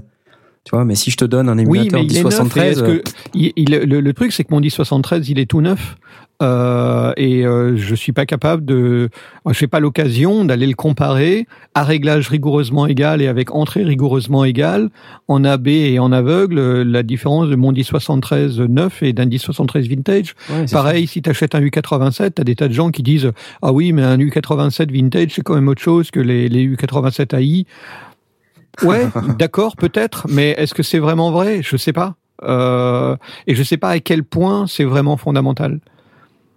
Moi, la, différence, elle est là. Elle est que on pose le curseur quelque part. Euh, j'a- J'avais lu euh, quand, quand je me suis intéressé au, au principe d'émulation, quand quand Line 6 a commencé à sortir ses premières émulations d'ampli de, guitare, il disait bien, bah celui-là, on l'a trouvé au fin fond de la Californie, on l'a on restauré comme on a pu, euh, et euh, bah voilà, c'est celui-là. C'est pas le modèle. euh, euh, tu l'as dit aussi, un, un MS20 euh, n'est pas forcément ne sort pas exactement le même son qu'un autre MS20 parce que parce que c'est physiquement du hardware et que du coup celui sur lequel tu vas tomber, est-ce que c'est celui que tu as vraiment dans les oreilles qui va te, te, te servir de Madeleine de Proust et qui va tirer les larmes aux yeux ou est-ce que ce sera un ersatz qui serait tout aussi bien émulé par euh, un circuit logiciel? Je sais pas, j'ai pas la réponse et du coup, ça continue à me faire douter. Euh, je, je suis pas totalement convaincu. Et effectivement, si on a le matos, ouais, super, très bien, euh, utilisons-le. Et, je ne remets pas en cause le fait d'offrir ce genre de service. Mais euh, moi, aller envoyer en Californie euh, un, un de mes enregistrements pour qu'il passe spécialement dans un dans un, dans, dans un appareil à bande pour aller récupérer exactement le pleurage de cet appareil à la bande, bon, je sais pas, je suis pas Ouais. convaincu. Bon, bah de toute manière, euh, moi je, je suis je suis plus euh, convaincu que euh, on on a on a vraiment euh, des difficultés à faire son chemin euh, parmi les différentes émulations Ouais. et que euh, on peut tout à fait tomber sur un, appareil analo vintage euh, qui sonne de merde. hein. Euh, ça, ça Oui. existe aussi. hein. Bah oui. Oui, bien sûr. oui, Et- et que, ils ont vieilli, hein, euh, ouais, les, composants, et ils peuvent avoir un peu un prix. Et moi, je sais pas, euh, je sais pas ce que c'est que le son chaud. Hein. Enfin, j'ai bientôt 45 balais. euh, le son chaud. euh, Ouais, c'est une belle vue de tu l'esprit. aujourd'hui, moi, je sais faire du son chaud, quoi. Voilà. Euh, et non, Bill Bull euh, sur le Chan, euh, c'est, je, je n'ai pas l'impression que tout ce qui sort aujourd'hui est froid et métallique. Euh. Non, c'est absolument pas vrai. C'est pas vrai. C'est bullshit. C'est- voilà. Euh, après, tu, tu nous dis que tu, ton, tu as ton ressenti et tes oreilles, et je lui dis ben, tant mieux, bravo, Euh, tant mieux, pas de problème. Euh, mais euh, pour moi, c'est pas le cas. Voilà, je le dis, c'est mon opinion. Euh, Qu'est-ce qu'on peut dire d'autre sur le sur euh, sur ça Je pense qu'on peut faire la pause peut-être, en fait même. Non, on Ça serait hein. une bonne idée Oui. de faire une petite pause musicale. Ouais. Qu'est-ce que vous en dites Ouais. Alors, qu'est-ce que je vous ai préparé pour la pause musicale euh, J'ai remis un truc qu'on a mis il y a plusieurs mois déjà, mais que j'aime beaucoup, euh, qui est un artiste qui s'appelle The Mad Pix Project, euh, et le, le morceau s'appelle Liquid Blue. Alors, euh, je vous donne rendez-vous dans à peu près 4 minutes, euh, dès qu'on aura fini de s'écouter ça. À tout de suite Yo.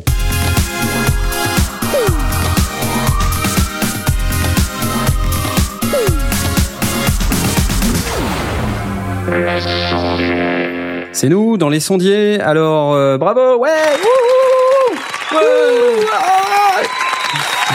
Et on est dans les sondières. Euh, J'espère que vous avez quand même apprécié le jeu de mots. hein. Non? Bon, d'accord. Euh, et donc on, parlait un petit peu pendant la pause et euh, on parlait du son chaud. Euh, ouais, les avis divergent. Les avis divergent et je pense que c'est pas la peine d'essayer de se convaincre euh, les uns les autres. Les gens qui pensent que le son chaud existe, il y en a qui pensent que le son chaud n'existe pas. C'est compliqué comme sujet, c'est vrai, c'est très compliqué.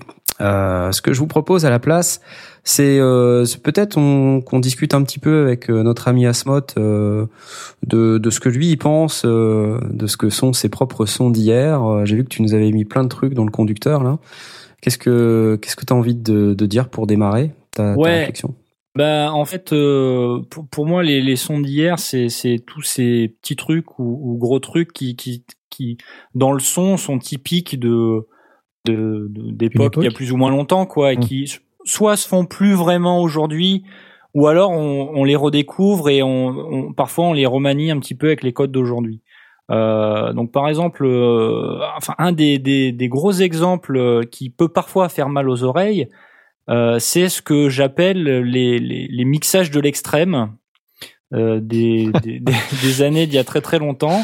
Alors, euh, bah, c'est quoi les mixages de l'extrême? C'est Parce qu'il n'y avait quand pas de tu- bouton de panoramique. c'est c'est quand tu prends un bouton et que quand tu prends un, un morceau et qu'en fait ben euh, tout il y a, il y a que trois positions c'est centre droite et gauche Ouais. et euh, et en général euh, les décisions qu'ils prennent dans ces cas-là c'est euh, allez tiens on va mettre la batterie tout à gauche par exemple et puis tiens on va mettre la basse tout à droite et euh, ça c'est des choses euh, qu'on qu'on n'entend plus aujourd'hui Euh, C'est pas faux. On peut essayer peut-être de- d'écouter. Je, je vais essayer de vous le passer en stéréo. Je sais pas trop ce que ça va donner, mais on peut écouter.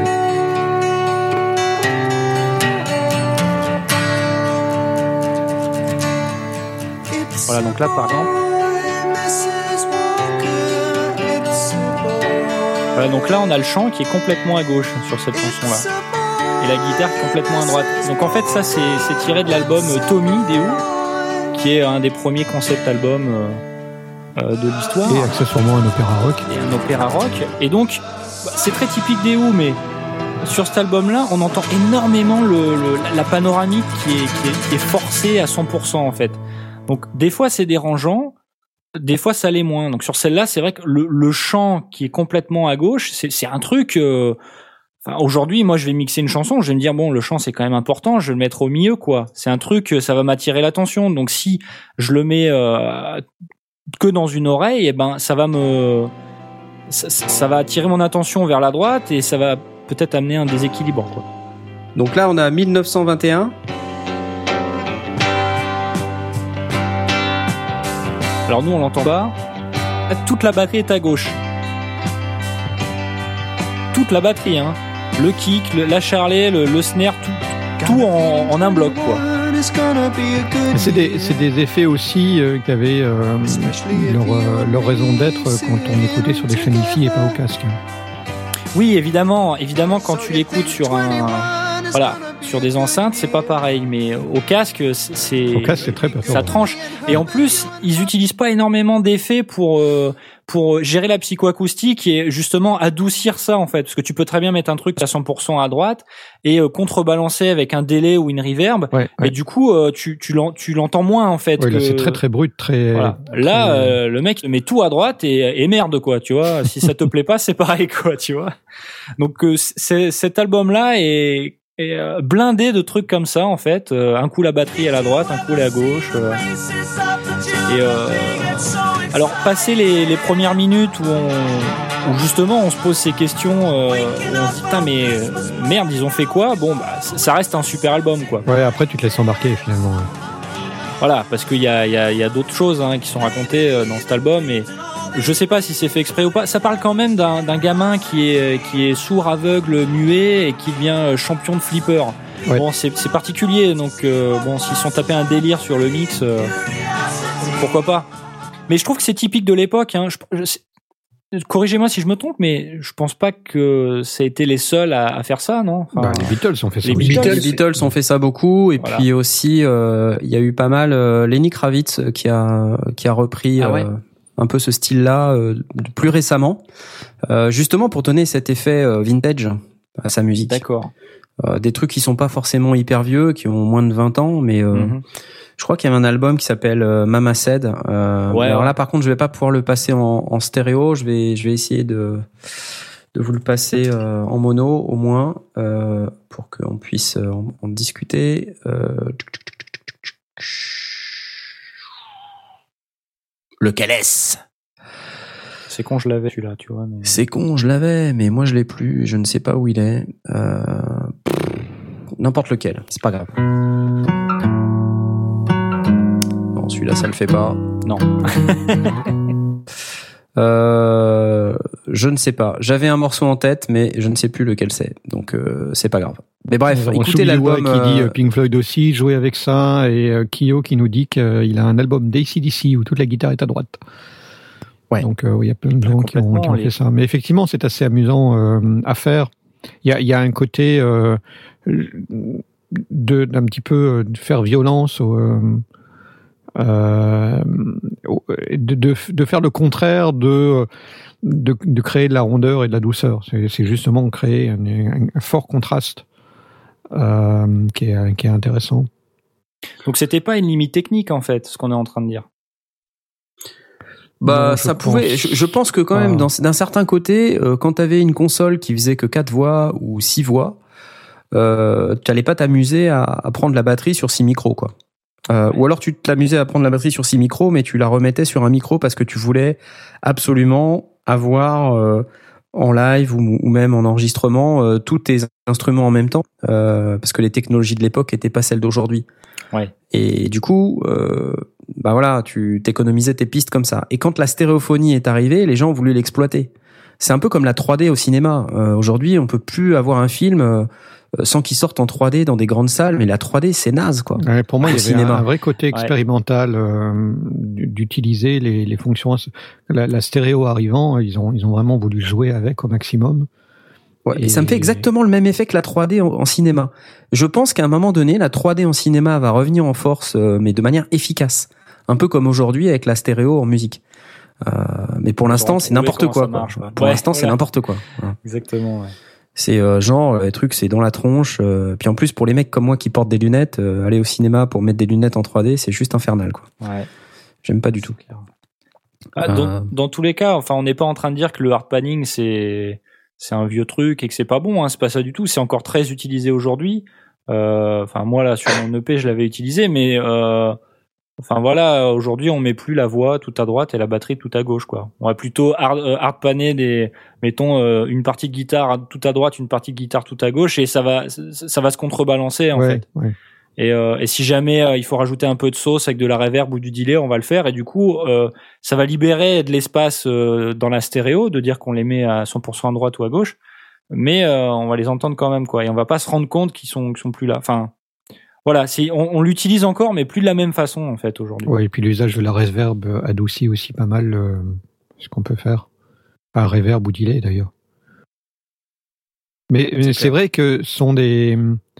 Pour moi, ça, correspond euh, typiquement dans, le principe des d'hier, dans, l'approche extrême que ça avait, très expérimentale. On est clairement là-dedans. On est euh, sur des sur des gens qui euh, ont eu à la fois un, un, côté musicien, musicien, poète, artiste, et aussi technicien, avoir des, des moyens à leur disposition. Ça a été vrai avec les Floyd, ça a été vrai avec les Who. Euh, clairement, des gens qui ont eu euh, leur mot à dire en matière de, évidemment les Beatles, leur, leur mot à dire en matière de, création sonore et euh, qui avait, euh, enfin, qui était tout excité euh, à l'idée d'avoir quatre pistes ou huit pistes ou 16 pistes ou 32 et, et de, jouer avec, de les exploiter au maximum et de, les mettre au service de leur inventivité. Et parfois, effectivement, en allant violer l'auditeur. Euh, dans, dans, le cadre de Tommy, ça pouvait aussi avoir un, un côté, euh, parce que c'était très psyché aussi. Hein. Ouais, complètement. Il y avait aussi, euh, d'ailleurs, dans, dans, dans, leur album concept et, et dans le film, la, la, drogue, il joue une part importante. Donc euh, non, mais il y a, la y a, drogue. Bah, Tina Turner chante quand même qu'elle est la The Queen. Hein, donc euh, là, là, il y a, y a un, vrai, un vrai côté psyché qui euh, qui transparaît et qui peut avoir cette volonté de, de, de provoquer une distorsion bah, psychoacoustique finalement. Et alors j'ai envie de dire, puisque tu me disais à Smot que tu avais utilisé ces techniques ouais. dans ton EP, euh, Est-ce que, euh, messieurs, dans, enfin, parmi l'assistance, vous avez, qu'est-ce que vous en gardez, mis à part pour pour ton EP à, à Smot Est-ce que je sais pas, Jay, euh, tu gardes, euh, tu tires quelque chose de ces techniques? Et, et si oui, quoi? Est-ce que c'est quelque chose qui te qui t'interpelle? C'est les techniques de, de, avant, de ce que oui, ouais, de ce qu'on vient de dire, le hard panning ou, euh, ou n'importe quoi d'autre qui, euh, qui vient de cette époque-là. Je sais pas, je fonctionne à l'instinct, moi. Donc peut-être que euh, peut-être que comme j'écoute aussi énormément de musique depuis des années, ça peut-être peut-être que ça influence ma, ma façon de travailler. Mais j'ai pas l'impression de d'être. Enfin, je suis pas conscient en tout cas. Mm. Comme j'ai dit, je travaille à l'instinct. Donc euh, après sur des sur mon EP, c'était très expérimental. J'ai testé des trucs vraiment Euh, J'ai testé plein, plein, plein de choses et je n'ai gardé que ce qui me semblait euh, intéressant. Mais peut-être qu'il y a, euh, il y a euh, de manière euh, inconsciente, peut-être que je me, je me, je me, je me base sur ce que je connais. Donc, euh, ce que je connais, c'est ce que j'écoute. Comme j'écoute euh, pas mal de, de vieux rock, euh, voilà. À l'heure act- à l'heure actuelle, on est, euh, on est toujours pris dans une espèce de, de double message euh, qui est pas forcément inintéressant, mais, mais qui existe, qui est euh, d'une part de travailler assez subtilement. Euh, ça revient à, à ce que tu disais au sujet de la 3D, euh, Ouais. euh, d- d'essayer un petit peu de, de, de trouver l'usage, mais euh, sans forcément être trop violent. Mais aussi le dou- le- l'autre message, c'est de dire euh, vous avez des équipements, vous avez des, des, des amplis, vous avez des plugins, vous avez euh, des appareils. Euh, tentez, allez voir ce que ça fait quand vous les poussez à fond. Mmh. Euh, c'est ce que les, les gens ont toujours fait euh, jusqu'à présent et aujourd'hui toujours. Et, euh, ça veut pas dire qu'il faut forcément aller au bout du truc, mais en tout cas, faut aller voir ce qu'il y a et euh, aller choper une disto extrême euh, et se dire oh là non vraiment c'est trop, mais en tout cas a- aller voir ce que c'est. Aller pousser une reverb euh, ou, euh, ou un délai avec un avec un sustain infini ou des trucs comme ça, euh, partir dans des larcènes qu'on maîtrise pas et puis euh, aller jusqu'au mode panique euh, s'il le faut, mais mais aller pousser au maximum et ensuite choisir son dosage. Donc on- il faut à la fois être subtil, mais faut oser, je pense. C'est- important et c'est directement lié à, à ce qu'on a pu voir bah, pratiquement depuis toujours, parce que euh, les les l'évolution de la technologie euh, telle qu'elle est arrivée depuis euh, plus d'un siècle a toujours amené des gens à aller pousser au maximum ou se dire ah tiens mais qu'est-ce que ça ferait si? Et euh, et qui essayent quoi. Bah, c'est comme ça que la, la distorsion a été inventée hein, sur les Tout à amplis fait, de ouais. guitare. Ouais, ouais. carrément. hein. Euh, y- en, en allant même jusqu'à filer des coups de rasoir dans les dans dans, dans les Les dans les enceintes, dans les gamelles, euh, bah, les, le, le son de, des Kinks dans You Really Got Me, euh, qui est euh, leur morceau emblématique, euh, ils pour arriver à avoir ce son de guitare, ils ont filé des coups de rasoir, de, de, de lame de rasoir dans les, dans les gamelles. Euh, ouais, il faut aller au bout du, au bout du truc, et puis euh, tu sors effectivement parfois des, des, des choses ben, complètement folles, et puis euh, ça marche, quoi. Le- la, sauce prend. Alors, euh, chers auditeurs, hein, on n'est pas en train de vous conseiller de saccager vos amplis guitare. Hein, ce n'est pas du tout ça. Non, parce que ça a été fait. Non, parce que ça a été fait. Donc du coup, on sait ce que ça donne. Mais par contre, euh, Bah, ça sonne pas mal. euh, bah ouais. Maintenant, on sait les émuler. Donc ça revient un petit peu à ce que Ouais. je disais. on est capable parfois d'émuler les, les, les choses, mais euh, ouais, pousser pousser un, un EQ euh, hors de sa zone euh, habituelle. euh, euh, aller chercher. euh, parfois, ce sera moche. Hein, euh, le, le, le truc, c'est que le coup de génie, il arrive pas tous les jours.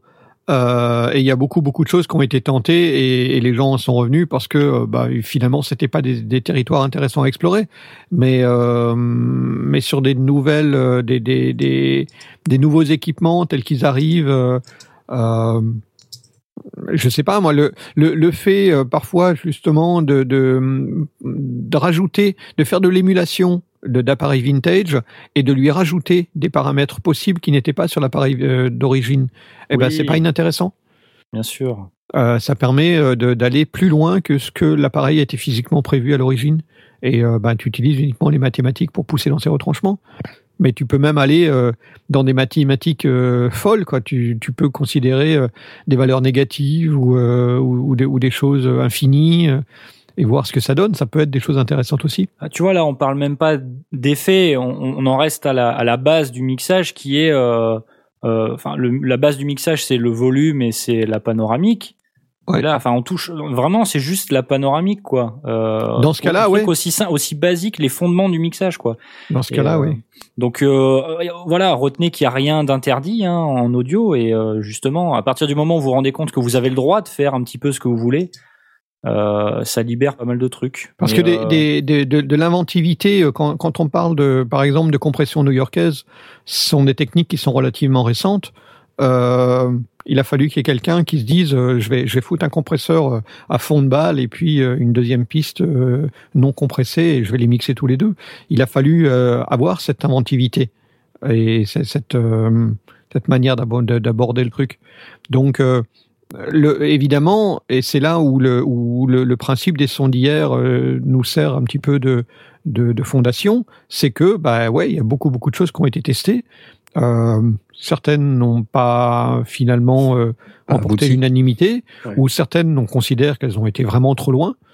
Euh, mais euh, ouais, Maître Gims? peut-être. Ouais, là je crois que là là on est dans l'exemple. Non, là, euh, je, je suis pas objectif, c'est vrai. Non, mais il y a qu'à regarder ce que fait Diego Stocco, hein, avec euh, ne Ouais, serait-ce que. euh, ouais. Un point Diego les- Stocco. ouais. Ah. Ne serait-ce qu'avec les reverbs à convolution, là. C'est- Le, le- ça aussi, c'est un truc que, que j'ai trouvé génial. C'est que il y a des gens qui se disent tiens, on va on va prendre une un, un système euh, euh, numérique et on va créer la, la, la reverb à convolution. Et aussitôt qu'ils l'ont développé, il y en a qui se sont dit ah ouais mais attends mais on peut s'en servir pour autre chose que de la reverb. On va euh, enregistrer un préamp, on va enregistrer un ampli de guitare ou un truc comme ça et on va l'émuler en utilisant une reverb à convolution. Donc du coup c'est plus de la reverb à convolution, c'est de la modélisation à convolution. Ouais. Et, et moi, je trouve ça absolument euh, super que, euh, que aussitôt que le, le produit arrive sur le marché, eh ben, on ait envie de le pousser un petit peu dans, dans ses retranchements. Euh, Pour bon, ceux qui n'ont pas compris, il y a un Blast, il est passionné par la technique et par les expériences en tout genre sur le matériel. Ah bon T'as noté T'as remarqué Ah mince. Bon alors tu Bon. vas le pousser dans ses retranchements ton ton Yves ou alors euh, tu, tu vas rester sage avec?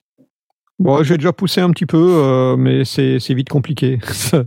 Il y a une telle réserve que t'a- t'arrives vite très très loin. Dans ça, ça, ça, ça devient très très vite très compliqué à gérer. Bah voilà, du coup pour pour le, le la partie mixage de l'extrême, je sais pas si vous aviez d'autres exemples ou d'autres trucs en tête un petit peu dans dans le même délire. Non, non, je pense que, enfin là, c'est bien ce que tu nous as donné comme exemple. Euh, Puis bon, les Beatles, c'est vraiment très emblématique de ce que tu disais aussi. Ouais. Mais euh, bon, c'est vrai qu'il y a des techniques de mixage euh, qui, qui sont euh, qui sont très très signatures. Euh, tu vois, il y a par exemple Phil Collins, euh, pareil. tu vois? Bon vieux Collins. Le bon vieux Phil Collins euh, avec sa batterie, euh, le mec est batteur, euh, bah qu'est-ce qu'il fait? Il veut faire sonner sa batterie pour dire euh, c'est moi qui est la plus grosse quoi. C'est exactement Hein? ça quoi. Donc le mec, euh, voilà. Donc euh, d'ailleurs ça fait ça rejoint un petit peu ce que tu ce que tu avais décrit dans ton dans ton conducteur. hein. C'est ça. Euh, C'est ça. La, la- la suite pour moi, euh, la- les autres sons qui m'ont marqué euh, derrière, c'est c'est tout ce qui est euh, à peu près à peu près euh, les années 80 euh, et donc euh, euh, là ce que j'ai appelé le cas euh, Genesis slash Phil Collins parce que il faut avouer qu'il y a plein de trucs de ouf dans euh, sa musique en fait. À commencer par la Gated Reverb. Et donc euh, bon, on en a déjà parlé environ Oui, 150 12 000 c'est- fois. euh, c'est vrai. c'est ouais. hein.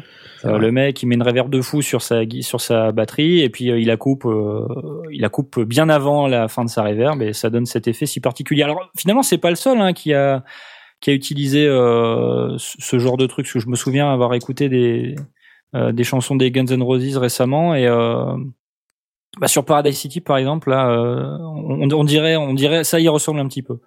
Donc tu vois, ça c'est pareil, c'est des trucs, ça se fait plus trop aujourd'hui, quoi, ce genre de son. Ça c'est typique de, de cette époque-là et euh, bon ça ça nous remet des étoiles dans les yeux un petit peu, quoi. Enfin moi je trouve.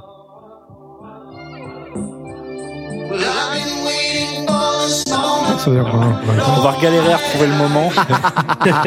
Attends, non, c'est pas là. Non, c'est pas là, c'est après. Non, encore un coup. Allez, allez, va plus loin. C'est bientôt, c'est bientôt. Ouais, c'est bientôt, bientôt. ouais. C'est bientôt là. hein. Non, On pas va se du le tout. réécouter. Ouais, c'est- non, il y, a- il y a encore un couplet, hein. Il y a encore un couplet Non, c'est pas vrai. allez Filou, allez, allez, Allez. chauffe, chauffe Filou, chauffe. Non, non, c'est plus loin, hein. Non, non, non, c'est bientôt là. là. Non, Alors, T'es sûr que c'est pas là Remember. Ah, il va faire euh, I Remember avec un vocodeur. voilà, il a Ah, raison. zut. Il a raison. C'est bien aussi le vocodeur, ça fait partie des sons d'hier. Eh, Exactement. moi aussi je remember le Mais vocodeur. là aussi, d'ailleurs, il y a même même la, la réserve, la, la réverb ou le, le, delay sur la voix, il est guetté. hein. Tout à fait. Il y a, il y a un son très très particulier.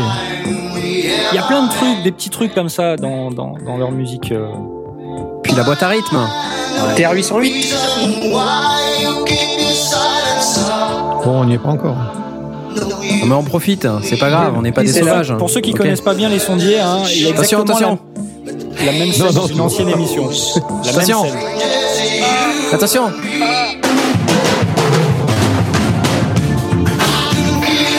Bon, euh, t'as noté à quelle minute ça démarre Bon ok, on a déjà fait ce passage dans une autre émission, je sais.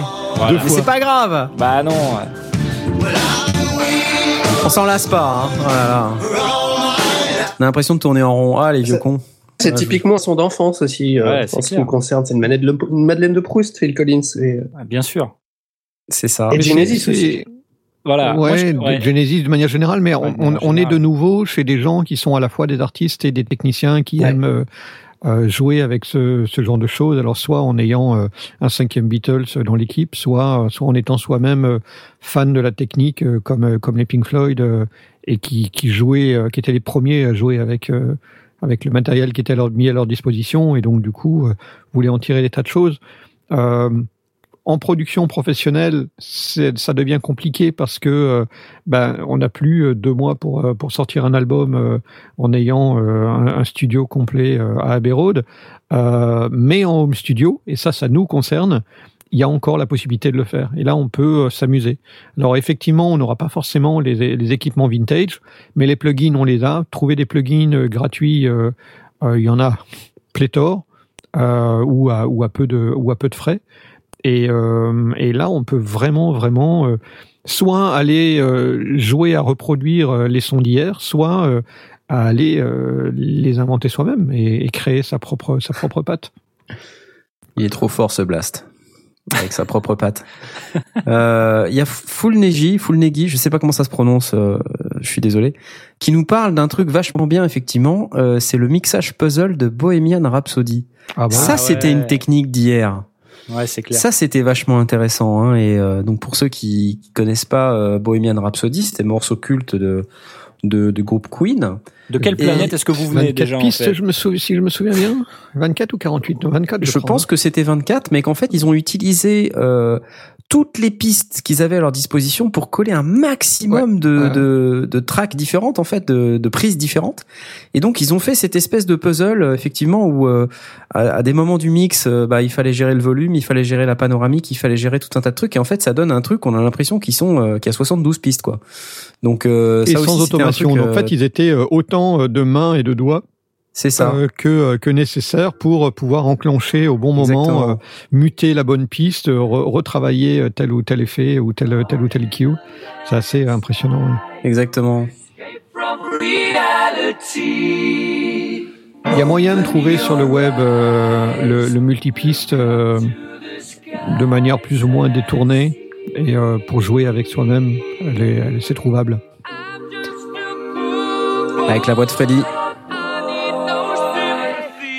Intéressant d'ailleurs sur le multipiste parce qu'il y a des moments, euh, il, euh, soit il, euh, il, il est tellement juste qu'il il se met en phase sur la même prise sur deux pistes différentes, ou euh, il y a des pistes où il pousse tellement la note que sa, sa voix déraille. Donc il y a, il y a, ça veut dire qu'effectivement il devait se dire, euh, là ici euh, sur la piste euh, 12, euh, tu dois muter exactement à ce moment-là parce que ma voix est pas bonne et euh, par contre tu mets celle-là et celle-là. Enfin, C'était un travail de folie. Donc il y a un passage, hein, je vais avancer un petit peu, mais il y a un passage dans le morceau où, où c'est, ça devient complètement n'importe quoi. C'est là.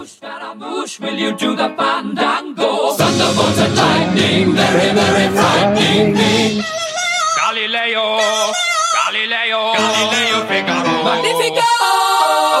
I'm just a poor boy, nobody loves me. He's just a poor boy from a poor family, sparing his life from this monstrosity. Voilà, enfin ils sont bien amusés, hein. Voilà, donc c'est Bohemian Rhapsody de Queen. Tout le monde connaît, j'espère.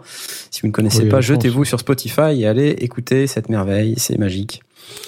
Euh, bon, voilà, on a on a pas mal de techniques comme ça euh, qui nous viennent du passé, euh, qui sont intéressantes à reproduire. euh, si on veut se remettre dans les conditions de l'époque, parce que bon, c'est vrai qu'aujourd'hui avec les moyens qu'on a, euh, on n'a pas forcément intérêt à se replonger dans ces conditions, sauf si on veut vraiment générer la créativité qui vient avec la contrainte. On a souvent parlé Ouais, de la travailler contrainte. avec moins de pistes, ça revient à ce que dit, ce que faisait euh, Jay euh, sur son Sur son EP. sur Ouais. son EP avec Mon euh, EP, huit c'est pistes huit maxi, pistes. ouais. C'est ça.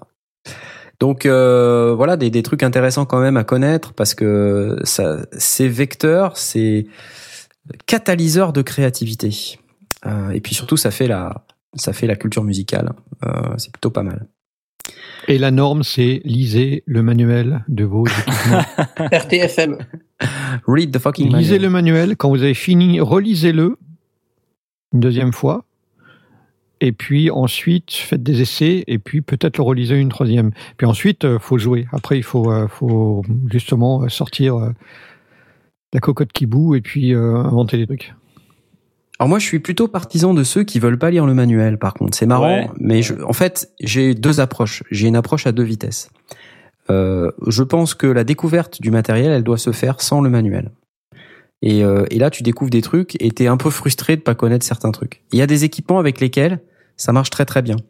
Certains synthés, bon, un synthé, euh, il y a toujours à peu près les mêmes paramètres dedans, sauf à ce que ce soit hyper novateur. Mais euh, on a toujours des oscillateurs, des filtres, des enveloppes, euh, des LFO, euh, une matrice de modulation, euh, éventuellement des effets. Bon, c'est pas voilà, on, on- redécouvre pas à chaque fois euh, ce que fait le synthé. Euh, après, ces caractéristiques particulières en font un, un appareil particulier, mais normalement, un synthé bien foutu, on ne devrait pas avoir à lire le manuel pour pouvoir s'en servir, au moins de base. Ensuite, lire le manuel, ça permet d'apporter la petite couche qui manque sur les caractéristiques très très spécifiques de la machine et qui vont vous permettre d'aller un tout petit cran plus loin, voire même un gros cran plus loin, pour en tirer le maximum. Et euh, là, je reviens un peu sur les machines électrons dont je parlais un peu en début d'émission. On est exactement là-dedans. Alors, les électrons, quand même, faut un peu lire le manuel, euh, même pour commencer à l'utiliser, parce que c'est pas très, c'est un peu abrupt euh, d'approche. Euh, puis c'est complètement différent de tout ce que de tout ce qui se fait ailleurs. Donc, ça vaut le coup quand même de lire le manuel pour savoir comment ça marche. Mais euh, en fait, on peut on peut lire les 20 premières pages et hop, c'est bon quoi. Euh, après, c'est tout le reste du manuel qu'il faut se taper et là, on découvre un milliard de trucs. Euh, et puis après, bon, bah, c'est l'expérience. Mais ça, c'est valable pour euh, n'importe quel matos, en fait. Euh, et donc, ça, c'est quand même utile. Donc moi, je voilà, je suis plutôt entre les deux. J'aime bien découvrir mon matos sans lire le, euh, le manuel. Ça me donne une idée de si c'est ergonomique, si c'est bien foutu, si c'est bien pensé, etc.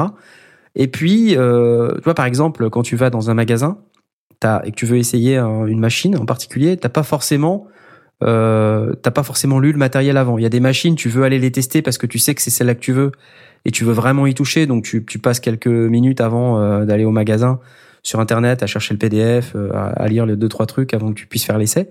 Puis il y a des machines que tu découvres en magasin. Donc celle-là, bah, par définition, t'as pas lu le manuel avant, donc tu sais pas. Et là, euh, bah voilà, c'est c'est là que tu découvres. Parfois, t'as des coups de cœur, parfois t'as, tu dis, ouh la vache, euh, ça c'est mal foutu. Euh, et donc tu vois, t'as un, t'as un effet de rejet euh, qui peut potentiellement euh, survenir quand t'arrives dans le magasin puis tu touches la bécane et que tu te dis, putain, je comprends rien quoi. Ouais. ouais. Donc, enfin voilà, c'est euh... donc manuel, ok, mais pas tout de suite. Bah, mon Latchkey 49, le manuel, je l'ai, je l'ai ouvert qu'une seule fois. Ouais. Depuis que je l'ai, c'est pour connaître le- les, les notes MIDI euh, des, des pads. Et sur quel canal ils sont. Ah bah voilà. Que ça, euh, tu peux pas le savoir, quoi. Tu es obligé de. Ouais, il faut aller dans le dans le manuel. Ouais. Bon alors, on parlait de Genesis, de Phil Collins, on avait des exemples, on va pas tous les passer, mais euh, tu nous disais, euh, Asmot, il y a deux trois, deux, trois chansons qui sont très Ouais, en fait, on, emblématiques. on va pas pouvoir euh, s'empêcher de parler de synthé à un moment donné. Hein. C'est pas faux. Il- Et euh, dans le genre euh, synthé délire. euh, Pour une euh, fois que c'est pas moi. Attends, attends, attends, je voudrais quand même dire un truc vachement important dans cette émission. C'est donc mon spécialiste guitare qui commence la discussion sur les synthés. Alors moi je dis, C'est louche. Moi, bravo, dis, je crois que j'ai atteint mon objectif. Est-ce que t'es fier ou pas Ah, je Moi, suis je la fierté. c'est louche. Mot dièse, la fierté, hashtag euh, la fierté. Ah non, mais c'est vrai Ouais. quoi. Alors du coup, dans les, enfin, dans les exemples que j'avais notés, euh, je sais pas, si tu prends la deuxième là, la chanson qui s'appelle euh, Jesus He Knows Me par exemple. Ah oui, Euh, bah c'est encore un Genesis ça, non? Ouais, ouais, c'est du Genesis. Et euh, Ouais, ce son du début, enfin, d'où est-ce que ça sort quoi? Et ça, c'est ça, ça, me- ça, enfin, ça me rappelle euh, mon enfance évidemment, mais euh, c'est- c'est c'est- c'est des trucs comme ça qui, voilà. Ah, il y a de la batterie, ça serait-il pas Phil Collins Enfin, voilà, Moi, ça c'est un. début, il, euh, il me semble que ce, cet album, il a été fait euh, en, en partie avec du D50. Euh, Donc euh, c'est un voilà un Roland, un synthé Roland qui, qui était un, un- un- comment vous dire un concurrent. Merci, voilà, je cherchais le mot du DX7. Ah, d'accord. Donc pour moi, c'est euh, c'est typique du D50 ce son. Donc euh, d'ailleurs, j'ai- moi j'ai quelques synthés si vous voulez que je peux vous je peux vous en parler un petit peu des synthés. Mais euh, toi t'as t'as mis des chansons. euh, moi je vais vous parler plutôt des machines. Bien sûr. Et euh, dans ces machines, en fait, euh, à chaque fois, je vais vous donner des exemples de, de morceaux qui ont été faits avec ces machines. Alors, je vais commencer. J'ai 10 synthés en fait dont je veux vous parler. C'est parti, c'est parti. 10 des synthés de 10 synthés. Ensuite, la démesure. ta- la démesure.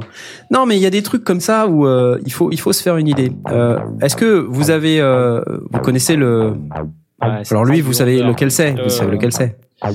Allez, on fait un quiz. Ouais. C'est super facile. Faut pas chercher midi à 14h sur celui-là. Minimoog Model D. Ouais. Dire Ça, c'est un morceau de. Herbie Hancock qui s'appelle Caméléon. C'est ce que j'allais dire. En fait, je cherchais Herbie Hancock. Je vous passe juste le début parce que c'est trop, c'est trop puissant, c'est trop, c'est trop génial ce morceau.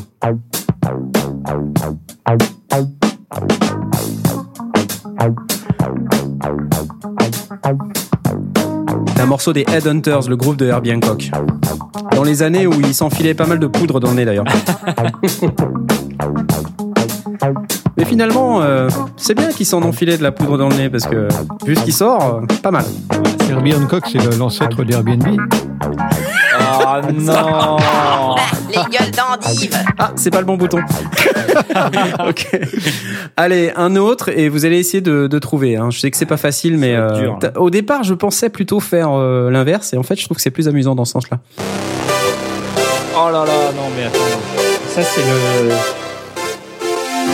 Allez, au Ouais. moins la marque. Allez, au moins la marque. quoi. Au moins la Yamaha. marque. Ouais, Yamaha, non Oberheim. Oberheim. Oberheim OBXA. Euh, Jump. De Van Halen. De l'album 1984. Alors, on était tout à l'heure sur euh, sur Genesis.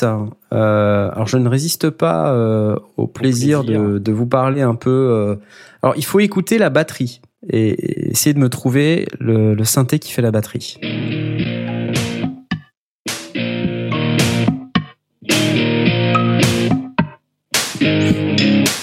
C'est pas facile, hein.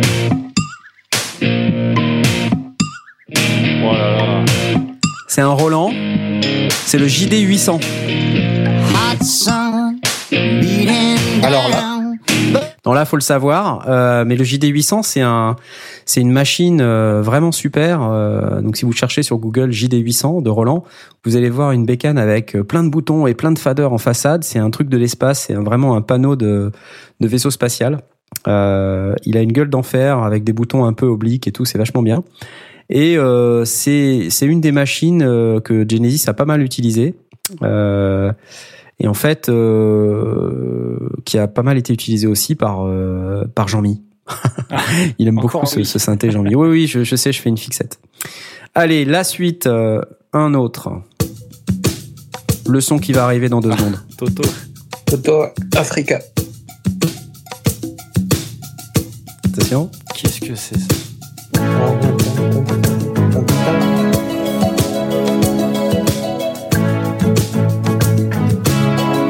C'est pas facile non plus, mais. Non mais là j'ai pas le niveau. hein. Alors c'est un Yamaha.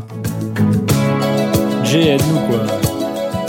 Bah, Alors c'est un CS80, une machine euh, mythique aussi, qui a beaucoup été utilisée par euh, Vangelis. Vangelis, ouais. C'est un CS80 C'est un CS80 qui fait ça. Pareil, le CS80, c'est un cockpit de vaisseau spatial. En plus, il a des boutons colorés, c'est super mignon.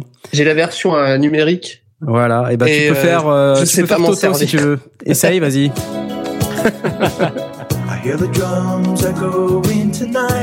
Voilà. Hop. Euh, allez, on va passer dans les dans les grands classiques. Euh, Qu'est-ce que j'ai à vous? Ouais, ça va pas être facile non plus, mais je suis sûr que vous allez peut-être y arriver. C'est parti. Oh là là là là. K2000. C'est une console, ça, c'est une Mega Drive. Donc ça, c'est le générique de Miami Vice. de Jan Hammer. Et euh... alors lui, il aimait beaucoup les synthés Korg. Et un en particulier. C'est la Korg Wave Station. Alors là. Alors la Wave Station, elle avait un truc particulier. euh, Elle, elle avait un petit joystick qui permettait de faire du morphing euh, entre plusieurs paramètres particuliers du son et de pouvoir aller faire morpher le son entre quatre euh, positions différentes. Donc c'était vachement bien. Donc Miami Vice. Euh, allez, un facile. Euh, un facile. Alors peut-être que vous connaissez pas ce morceau, mais c'est un morceau de Michel Jonas que, que j'aime beaucoup. Je vais vous passer.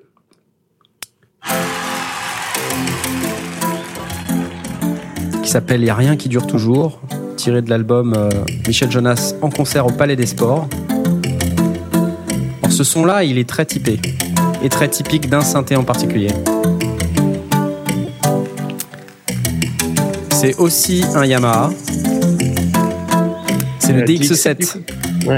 Ah bravo Fallait bien, fallait bien qu'on le sorte à un moment donné. Fallait bien qu'on le sorte à un moment donné. C'est le DX7. J'en ai plusieurs du DX7. Allez, celui-là. Ah.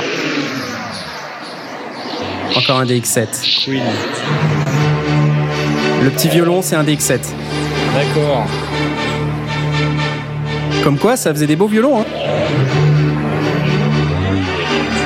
Et le violon là, derrière aussi. Donc c'est Queen encore. C'est le morceau qui s'appelle One Vision.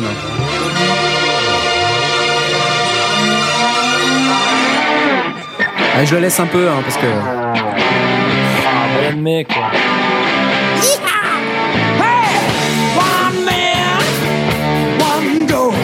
Là il y a plus de synthé. Et lui, il avait un son de guitare particulier aussi. hein. Ouais, Ah ouais, mais en même temps, il a fait sa guitare lui-même comme un grand. alors. Ouais, ouais, c'est pas faux. Bon, le maître euh, incontesté, euh, le maître incontesté euh, du DX7, c'est pas encore. Je voulais vous parler encore de lui là. Lui, lui, il utilise du DX7, mais c'est honteux ce qu'il fait.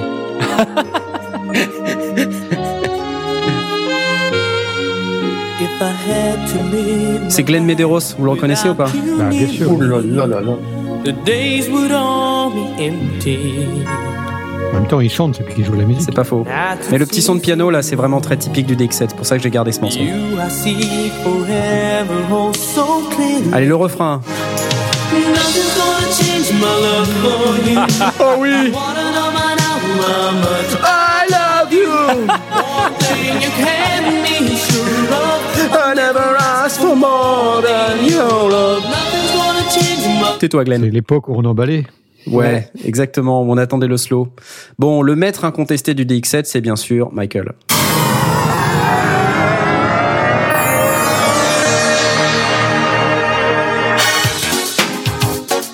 Oh là là. Ça envoie pas du bois, ça Just another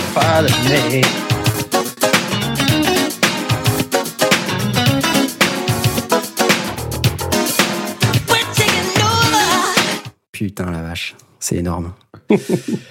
ah, ce type m'épate. Allez. Ouais, mais euh, alors, je reste persuadé qu'on aurait eu le, le même groove et le même funk euh, sur une. euh, avec Sur n'importe quoi cagette, d'autre, ouais. tapée avec, euh, Avec une des cagette. fourchettes et puis euh, et puis un orgue bon tant pis il aurait il nous aurait de, quand même foutu euh, C'est pas faux. T'as sans doute raison. Bon, un autre blind test. cette fois-ci, c'est un autre synthé. Et là, euh, je vais vous demander de reconnaître le petit violon qui vient euh, juste après la première phrase de, de piano, qui vient accompagner le piano. Ah. The Buggles. Radio Kill the Radio Stars. Non, c'est l'inverse. Video Kill the Radio. Non, mais moi, nous, on Ce petit de la violon, radio, là. donc- nous on fait de la radio donc euh, j'inverse. Alors que c'est censé. Donc là, il y a un synthé particulier qui est euh, un vintage aussi, qui est le Harp 2600. Voilà. Donc un synthé euh, assez mythique également. Euh, donc euh, la suite tout de suite. Euh, On n'a toujours pas entendu la harpe laser, hein, je suis assez frustré. allez, dépêche mode. Alors si vous me trouvez celui-là, vous êtes balèze. Alors, c'est pas la basse, c'est plutôt le petit son derrière que je vous demande de- d'analyser. Pas celui-là, mais le- l'espèce de petit cœur derrière. c'est du synthé. Ça là.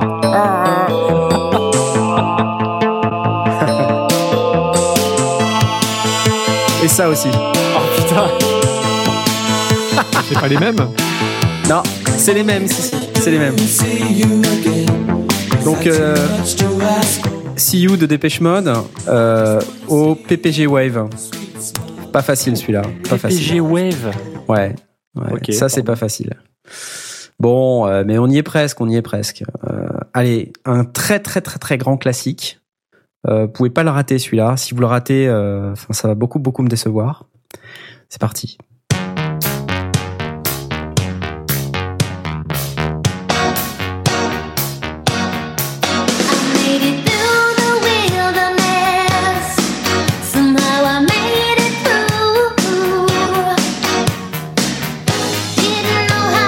Pas d'idée Il est dans le bingo pour info. Hein. C'est du corps, non Attends, je regarde le bingo vite fait. Merde. Merde, vite Alors, le bingo. E Beringer 128. Non. Non, c'est pas. Non, mince. Non, c'était pas ça. Non, c'est un prophète 5. Ah, Prophète 5. Alors il est presque dans le bingo. euh. Dave Smith. C'est Dave Smith. Bon, à l'époque ça s'appelait euh, Sequential Circuit. Alors pourquoi ce morceau-là? Euh, C'est pas forcément le morceau le plus emblématique du Prophète 5, mais euh, à l'époque, euh, toutes les grandes stars euh, s'étaient acheté un Prophète 5. Et euh, Madonna, évidemment, en fait partie et l'a utilisé sur ce morceau. Et le dernier dont je voulais vous parler, il y a- il y a 50 000 autres synthés dont on pourrait parler, mais moi j'aimais bien l'idée de faire plutôt reprendre des vieux morceaux comme ça et puis d'essayer de vous, de vous montrer où étaient les parties, les synthés particuliers. Euh, donc il y en a un qui, est, qui a été très utilisé par euh, Jean Mimi, euh, mais euh, dont je voudrais vous parler au travers d'un autre morceau et j'espère que vous allez le trouver aussi. Il est pas facile non plus celui-là. Pink Floyd. On the Run. C'est pas le gros synthé euh, dans une grosse valise là. Ah Tu comment brûles Alors. Tu brûles. Celui-là. là. Ouais, si, je le connais. Ah, c'est le petit machin. euh, Alors. Ouais, avec le joystick. et- Alors, est-ce que dans le channel ils ont des idées? Ils disent Moog. Non.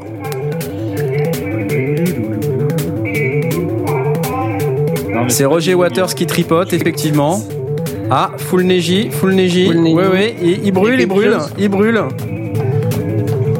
Non, c'est pas Roland. Il brûle, il brûle. Qu'est-ce que c'est Qu'est-ce que c'est Ouais, E EMS. EMS, mais lequel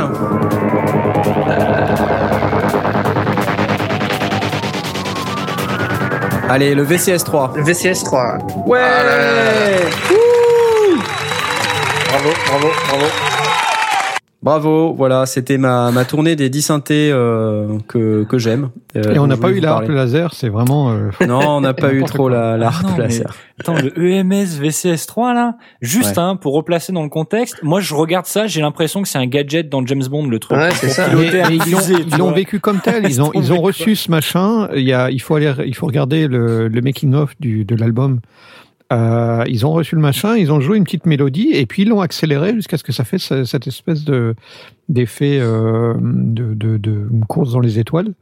Euh, mais euh, c'était effectivement comme ça qu'ils l'ont qu'ils l'ont pris. Ils ont ils, ils ont eux clairement ils ont pas lu le manuel. Ils ont regardé le truc, ils ont tapé des trucs, ils se sont dit ah tiens on peut l'accélérer et puis ils ont joué comme ça. C'est le, making of est assez assez amusant euh, à ce sujet euh, parce que il euh, je crois que c'est Waters qui recrée euh, le, son euh, comme ça devant les caméras en disant voilà c'est comme ça qu'on l'avait fait et, il joue simplement la, petite mélodie puis il accélère puis à un moment donné tac on reconnaît le avec les filtres on, on reconnaît le, son du, truc c'est très sympa Voilà, c'était c'était ma, ma petite sélection. Euh, après, est-ce qu'on peut pas... Est-ce que j'en ai pas un autre pour vous? Quand même. Celui-là? Celui-là Vous savez lequel c'est que celui-là quand même Ah, ça c'est Daft Punk. Si vous le trouvez pas. Putain, le mec, il entend un... s- Il entend un sample de rue ouais, non. et il dit Ah, c'est Daft Punk Le mec qui fait de la musique électronique, il reconnaît les samples. Ça là Ça, ça, quand même les gars. Je sais qu'il y a une TB303 euh, Quand même les gars là. sur le. Eh, impardonnable si vous ne trouvez pas celui-là.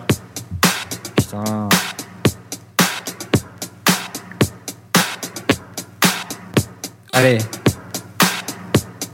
C'est pas mal la percu là. c'est bien là. Hein c'est un Korg. MS20. Ouais. Ouais, c'est le MS20. Et une TB303.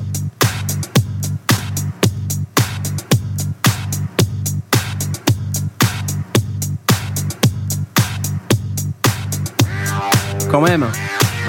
On a failli attendre.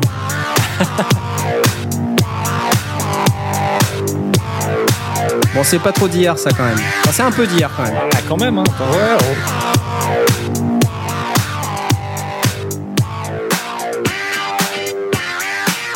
Bon, en plus, euh, j'ai reproduit ce son sur mon test MS20. Donc, euh, et on arrive à le faire très très rapidement avec un véritable MS20. C'est Sur la chaîne hallucinant YouTube d'ailleurs. des sondiers. Sur la chaîne YouTube des sondés. youtube.com slash euh, xw13 slash les sondiers. Non. Euh, ouais, non, c'est c'est vraiment euh, c'est c'est les années 2000. Ouais, c'est je sais pas exactement quand, je me rappelle plus. Bref, euh, ça vous a plu? C'était bien, non?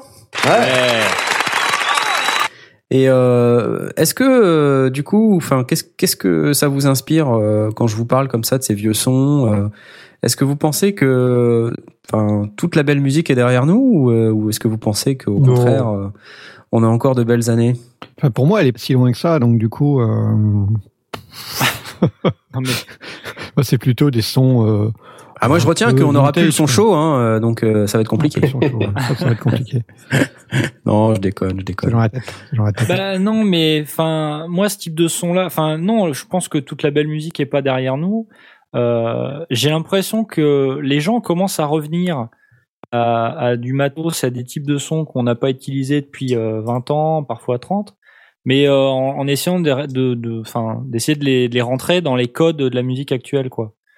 Euh, donc aujourd'hui, il y a beaucoup de, il y a beaucoup d'équipements et beaucoup de synthés qui ressortent, qui permettent de sortir ces sons-là, parfois facilement, euh, parfois pas facilement. Moi, ce que, enfin, connaissant un petit peu euh, toute cette musique-là, j'ai, enfin, du coup, moi, j'ai un, j'ai un synthé, j'ai un mini Nova de chez euh, Novation, et j'essaie de, de les refaire ces trucs-là, mais c'est pas évident quand même. C'est Pas pas, évident. Donc, euh... Nerf, aide-nous, s'il te plaît, aide-moi. Non, mais je, je, suis- je suis d'accord avec toi. C'est, c'est pas évident. Euh, après, soit on veut rester coincé dans le passé et refaire. euh, moi-même, quand j'ai voulu refaire un truc un peu à la Jean-Mi, euh, c'est compliqué hein, de reprendre Ah, des codes ouais. sonores d'il y a 30 ans ou 40 ans. euh, c'est pas simple, quoi. Euh, du coup, euh, je me dis, enfin, quand on, quand j'écoute ce qui sort, moi, je suis toujours assez sidéré de voir euh, que le renouveau, c'est quand même dur. Euh, et que je crois qu'on n'est pas non plus aidé par les majors, euh, les, les labels euh, qui n'ont que le fric en tête et qui veulent rien faire d'autre que empocher le plus d'argent possible. risque. Surtout L'absence de prise de parce risque. que euh, forcément, là, on est sur des sur des choses qui euh, qui nous ont marqué parce qu'elles ont détonné par rapport à, au, au son ambiant. Donc, il y a forcément une prise de risque.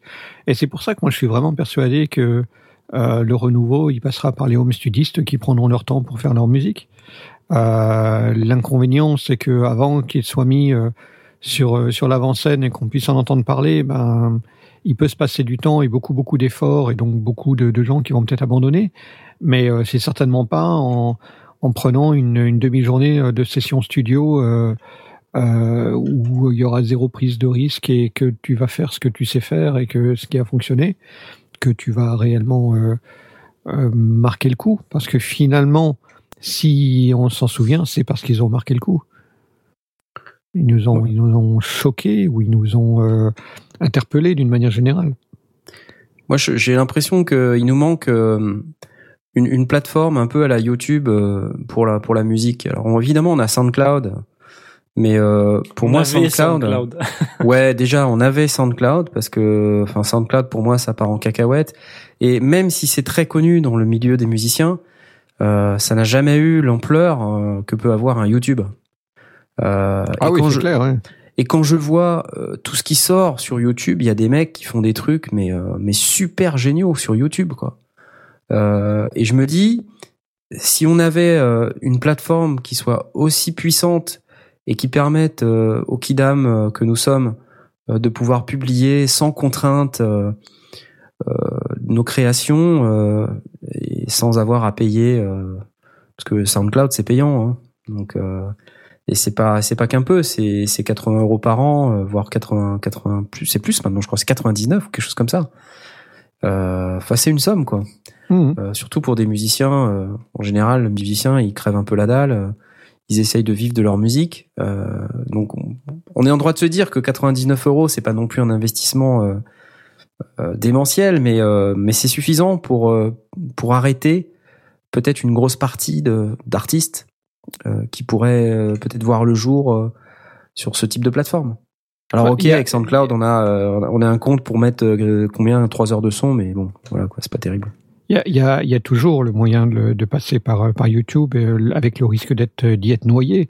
Mais dans l'absolu, euh, sur SoundCloud, euh, pareil. Qui, qui va tomber dessus par hasard? Il y a Jamendo, qui va tomber dessus par hasard pour, pour moi, c'est ça la difficulté, c'est d'être suffisamment mis en avant comme une major pourrait le faire. Euh, mais, mais la créativité, l'inventivité, euh, cette, cette pulsion-là, euh, elle, elle existe, elle existe.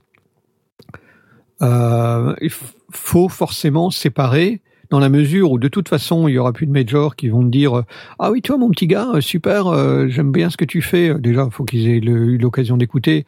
Euh, je vais te laisser carte blanche et puis euh, deux mois dans un dans, un grand studio, comme ça n'existe plus, il y a forcément la séparation de d'un côté créer son son son, euh, créer ses morceaux, euh, bâtir bâtir son univers, et d'un autre côté le promouvoir, le jouer. Euh, ben là, euh, si on regarde ce que Magoyonde a pu faire, ben ils ont ils ont progressivement bâti leur réputation, ils ont fait des tremplins, ils ont fait des petites scènes. Euh, on regarde euh, Monsieur Yeye, c'est pareil, euh, régulièrement, il, il, poste des, des nouveaux morceaux sur sa chaîne YouTube. Alors ceux qui sont abonnés, ben, on voit ce qu'il fait. Euh, ceux qui le sont pas, ben, ils peuvent les découvrir sur des tremplins ou des scènes ouvertes.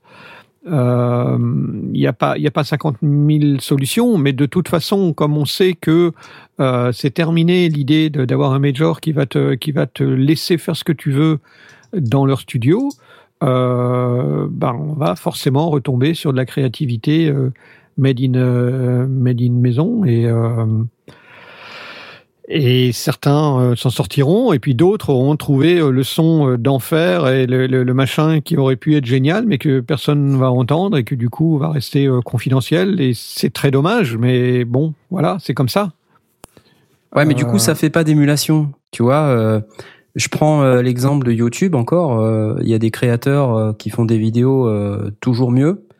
Euh, et puis ça, ça émule en fait. Tu vois, les gens Ouais. veulent imiter. ouais ouais Euh, et donc, euh, bah, ça fait monter le niveau, ça attire tout le monde, quoi.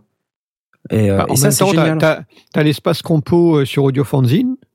Euh, Ouais, c'est pas pareil. Ouais, mais ça a c'est pas la même pas envergure. C'est pas pareil, mais mais euh, si tu veux avoir les, les le feedback de, de tes de tes pairs au lieu d'avoir le feedback de euh, de, de, de de petits Kevin qui vont euh, te balancer des commentaires sur YouTube en te disant euh, delete ton compte, euh, mets-toi en PLS. Euh, ouais, je sais pas. Au moins, t'as l'avantage, c'est que tu vas avoir des des commentaires, euh, peut-être pas tous constructifs, mais au moins un certain nombre.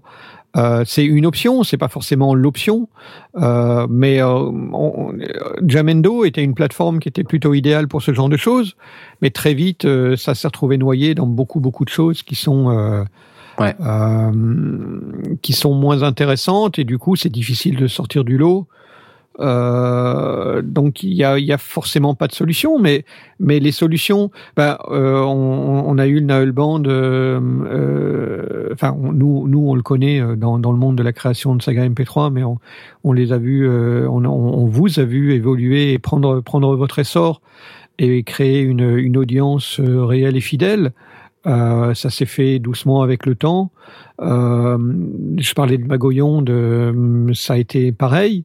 Des, choses qui ont utilisé peut-être d'autres codes, peut-être d'autres d'autres réseaux, euh, euh, d'autres d'autres moyens de se, de, se présenter. Ils ont ils sont passés par Emergenza pour euh, que pour s'en servir comme comme tremplin et aussi pour répéter et s'améliorer. Il y a, y a malheureusement pas de solution, mais en tout cas, il y a des gens qui font des trucs et je dirais pas qu'ils deviennent d'un seul coup euh, Adèle, mais euh, mais qui s'en sortent quoi. Enfin, qui, qui produisent des choses et qui les montrent et qui sont émulés, qui ont envie de faire mieux. Euh, et dans tous les genres, euh, il y a des podcasts qui parlent. euh, si on prend le, le- les abyssales euh, pour la musique électro. euh, il y a aussi euh, il, y la présentation de choses récentes. euh, Enfin, Jay, euh, je parle sous ton contrôle, mais euh, il y a, y a aussi des, des, des choses qui sont euh, tout à fait récentes et, euh, et innovatrices et qui sont euh, mises en évidence par des gens qui aiment ça et qui savent en parler. J'ai j'ai tort. Non, non, non, non. Puis euh, c'est surtout qu'on prend volontairement entre guillemets euh, des choses qui sont pas spécialement grand public, non pas parce que c'est pas bien, même s'il y a beaucoup beaucoup de choses euh, pas bien, mais c'est surtout parce que c'est un c'est tout un monde. C'est- il y a plein de gens dans, dans, ce monde-là. Et, et je trouve que ben, pour les trouver, ces gens-là, il faut euh, se lever tôt et puis creuser profond, quoi. Donc, euh, Allez, une page de publicité. C'est euh, dégueulasse d'avoir interrompu Jay alors que c'est moi qui, par- qui, avait, qui a pris toute la, toute la parole. Non, mais c'est pas grave, je le vis bien. Non mais il, a- il avait terminé, euh, n'est-ce pas? Euh, oui. On va dire Si on oui. faisait une petite pause, Voilà. Allez, va pour faire la pause. Allez, on fait une petite pause. Alors c'est euh, Carcy Blanton euh, dans son album euh, Frostwire. Euh, la track s'appelle Backseat. Euh, J'aime beaucoup ça. On le passe. C'est tout de suite maintenant dans les sondiers. Youhou Rendez-vous dans 3 minutes 35.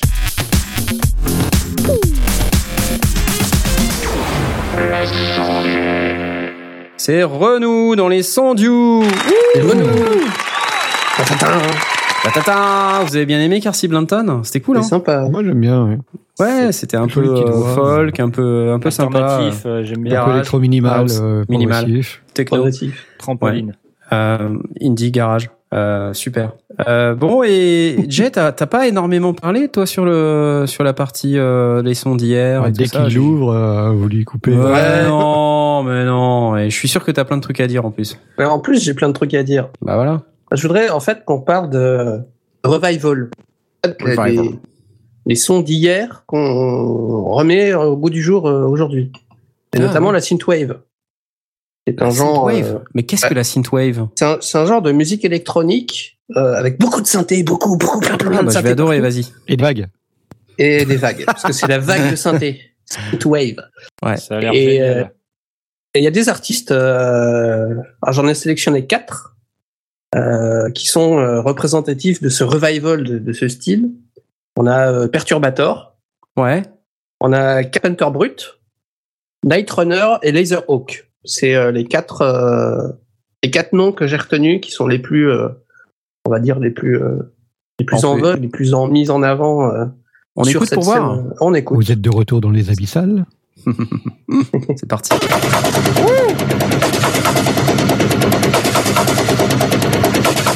Ah, c'est fort, hein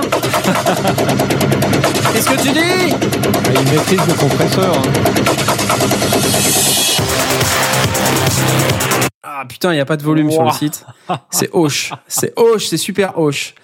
Euh, non mais allez voir. Par contre, c'est très intéressant cette musique, Marty. Et là, tu réponds. Vos gosses vont adorer ça. J'ai adoré ça. Euh, c'est c'est quoi comme style ça? C'est de la synthwave? Synthwave, ouais. Enfin, je suppose parce que ça, ça, ça a d'autres noms. T'as la Mais 80s, euh, 80s électro, euh, électro vintage. euh. Euh, ouais, voilà, c'est, C'est hyper impressionnant. c'est, c'est, ouais, c'est très typé années 80, euh, la science-fiction des années 80. euh. Voilà, qui, qui est remis euh, au goût du jour. Et euh, donc il y a d'autres euh, artistes. euh, Il n'y a pas de il y a pas de volume sur Bandcamp. Alors c'est un peu compliqué. Ah, c'est dommage. C'est dommage euh, parce que je peux pas gérer le volume séparé de Safari. C'est ballot Euh, Mais c'est pas grave, on va vous faire écouter les trucs très forts. Carpenter Brut, c'est ça? Vous C'est ça. Pareil, ça risque d'être encore plus fort. Carpenter Brut. Alors, tu as un morceau en particulier euh, que tu veux nous... Non, parce que c'est globalement, enfin c'est tout le temps, c'est dans la même veine, donc il n'y a pas d'exode, pas de morceau particulier. C'est parti. Attention. Aïe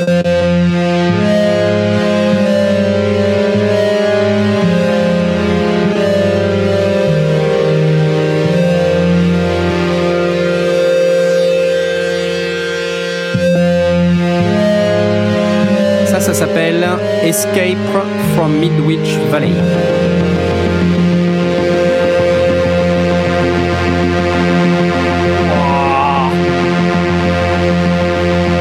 Allez, un autre. Disco Zombie, Italia.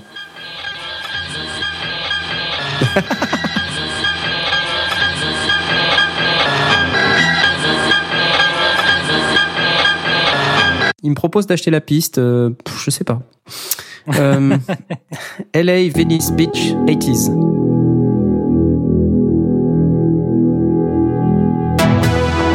Ah oui, du synthé. Oh là là.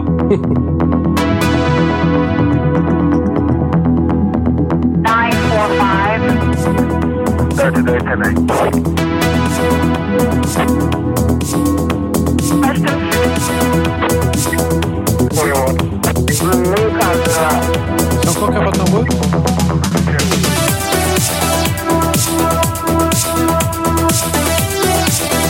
ça fait pas série télé euh, hein. Ça envoie, ouais.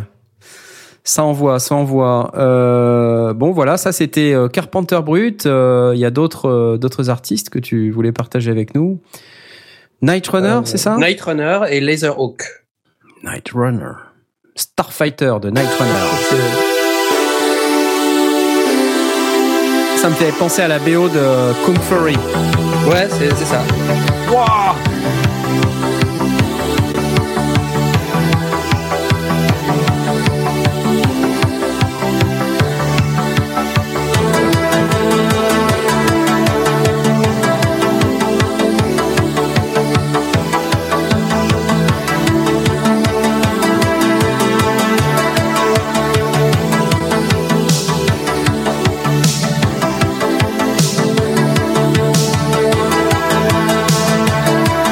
Pas mal. hein Ça, ça s'appelait euh, After Hours?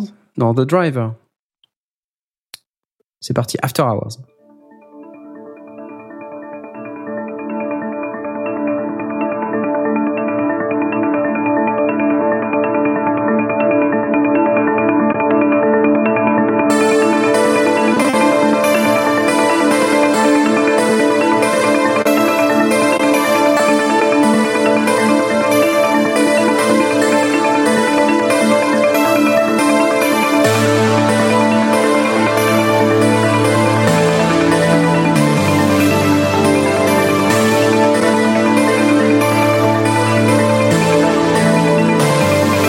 J'aime bien ça.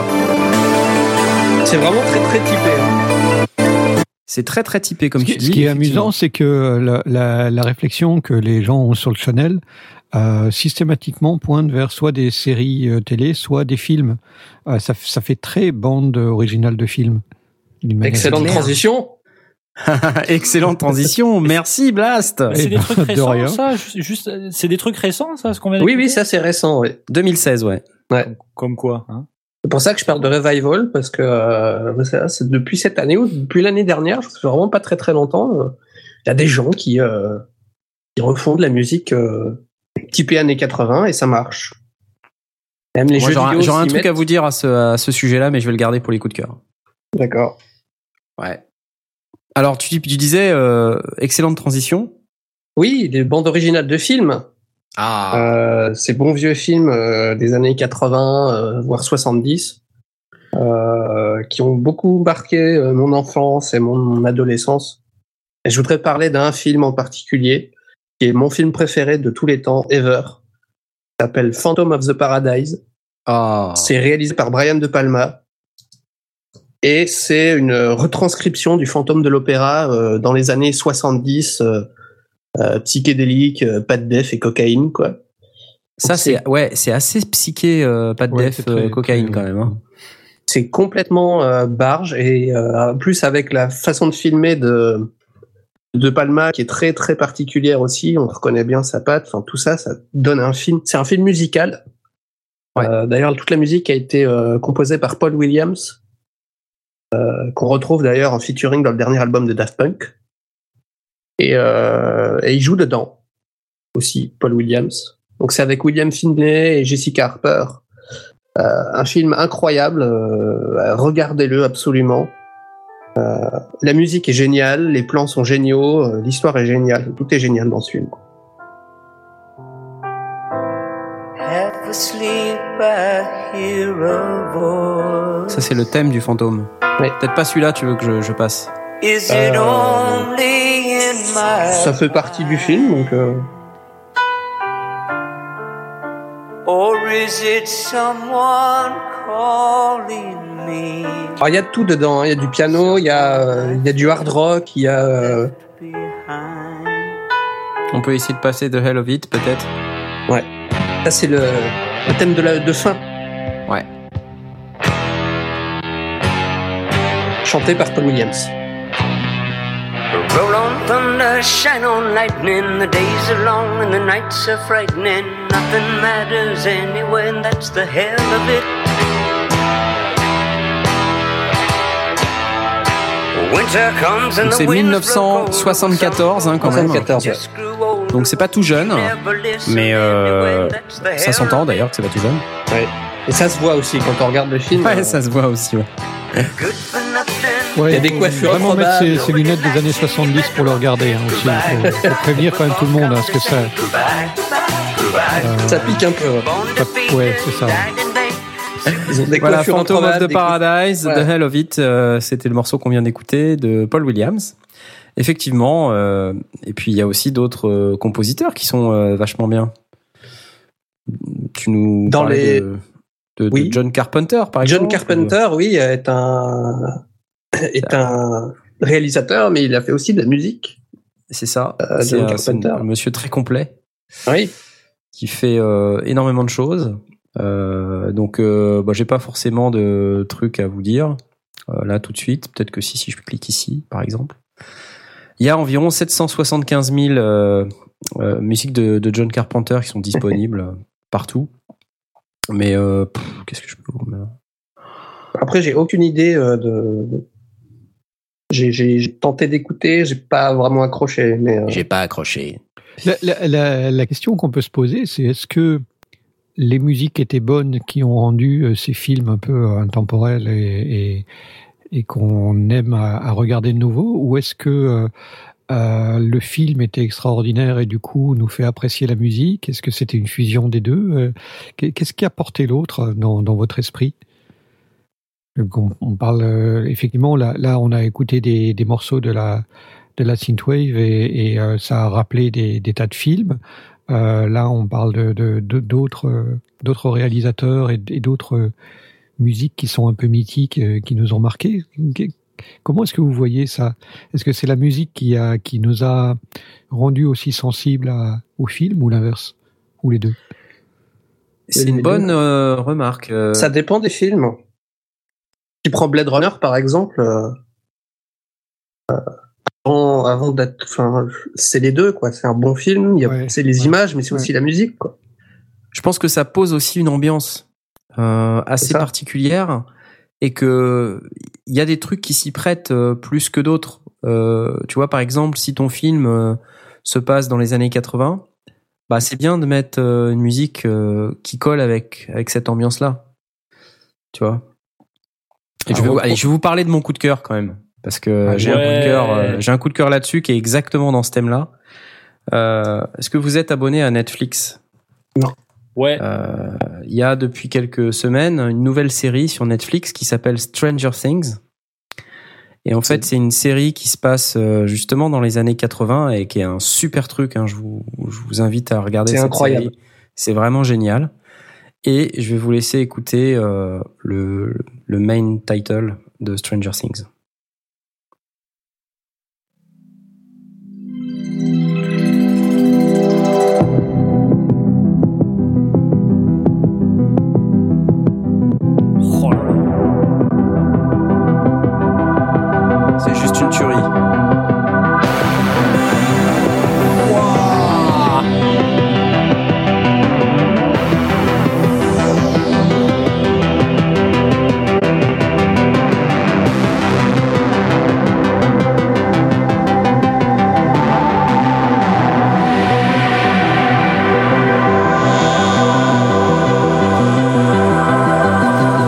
J'écoute ça, euh, j'ai les moustaches qui poussent. Giorgio Moroder euh, euh, prend possession de mon corps.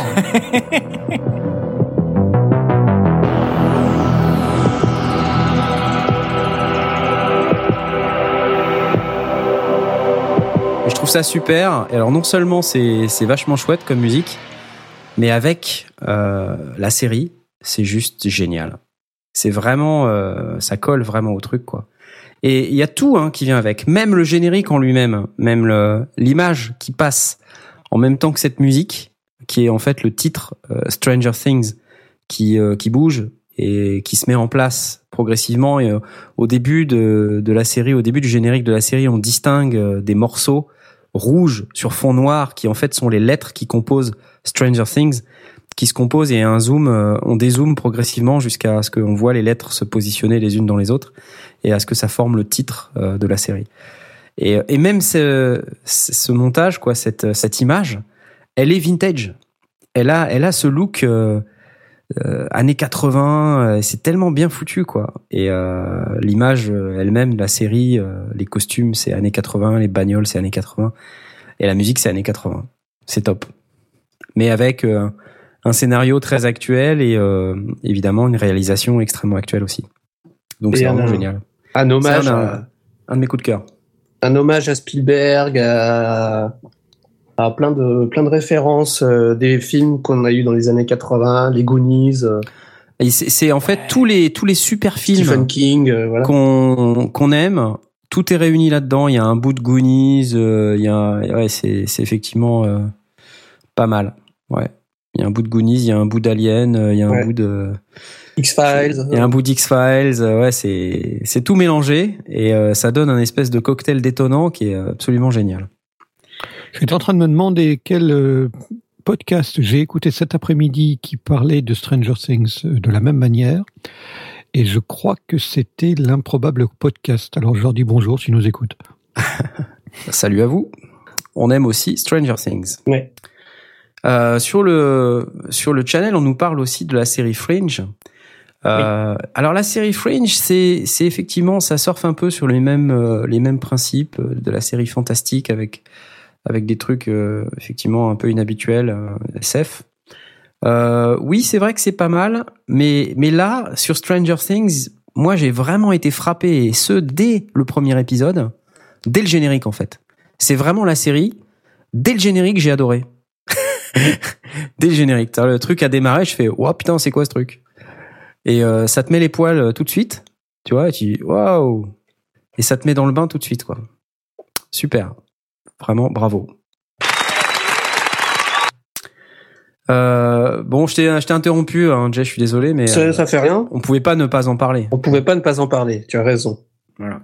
En plus, c'était exactement dans ton dans ton thème de la synthwave, du revival et tout ça. On est exactement dedans là.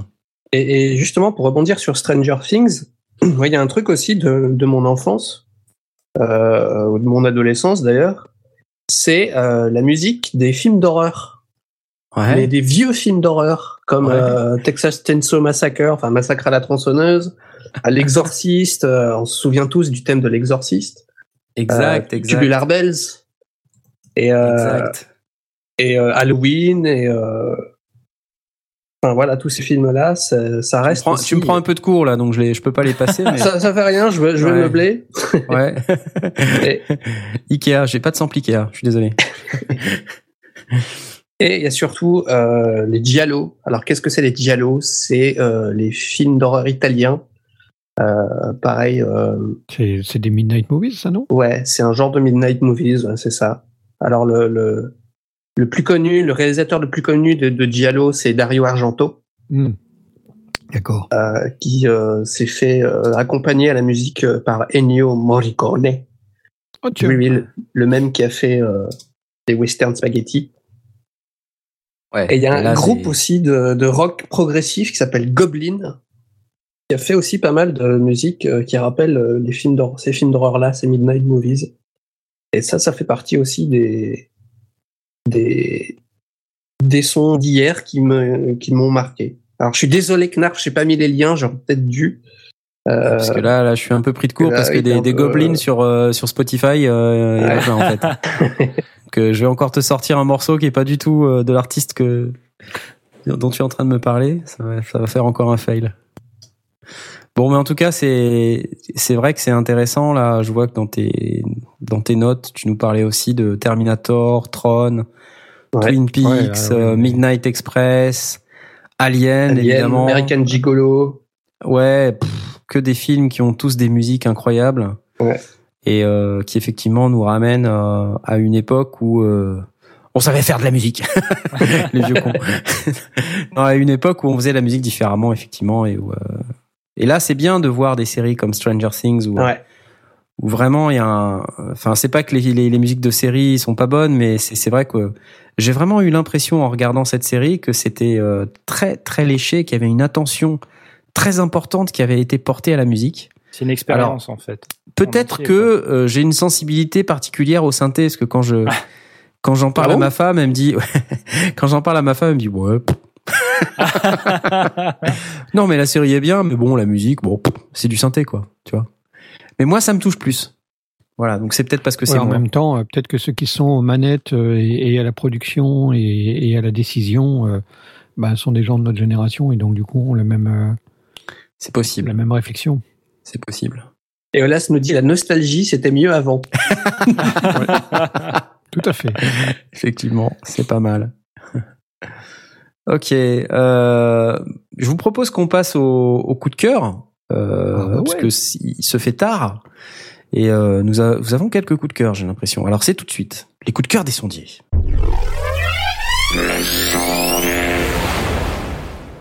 Alors j'ai déjà donné le mien, euh, donc euh, c'est ballot. Est-ce que j'en ai un autre? Je vais te laisser la parole, Blast, plutôt. Bah, moi, j'ai noté euh, euh, que le studio Rimshot, pour ceux qui nous écoutent et qui habitent du côté de Toulouse, et je sais qu'il y en a, haha, euh, le 7 et 8 octobre, les 7 et 8 octobre au studio Rimshot à Toulouse, euh, il y aura des portes ouvertes. Donc, euh, si vous avez euh, toujours rêvé de pouvoir rentrer dans un studio et d'aller voir comment ça se passe, eh ben, c'est le moment. Donc, réservez votre week-end. C'est euh, à Toulouse. Euh, Il y a un lien studio-rimshot.com et euh, il y a toutes les informations. euh, on peut y réserver, y louer des, des studios de répétition et, euh, et euh, évidemment faire du l'enregistrement, mixage, mastering. Euh, voilà, tout tout. Super. Et je vois qu'en plus, ils font des box de répétition 24 Ouais, heures ouais. sur 24, 7 Ils font jours sur des 7. box. Ils font des box de répète, ouais. Pas mal. C'est plutôt C'est pas sympa. mal. Bon, euh, Ouais, bah, je vais. fait partie aussi de ces, de, de, de ces villes qui ont euh, euh, une propension à avoir des artistes. Ouais. Donc, euh, ouais, c'est un peu normal. Je présume qu'il y a à peu près les mêmes choses à Nantes aussi. Euh, ou à Rennes. Bah, là, j'ai déjà, j'ai, j'ai, j'ai pris contact euh, effectivement avec quelques quelques studios déjà.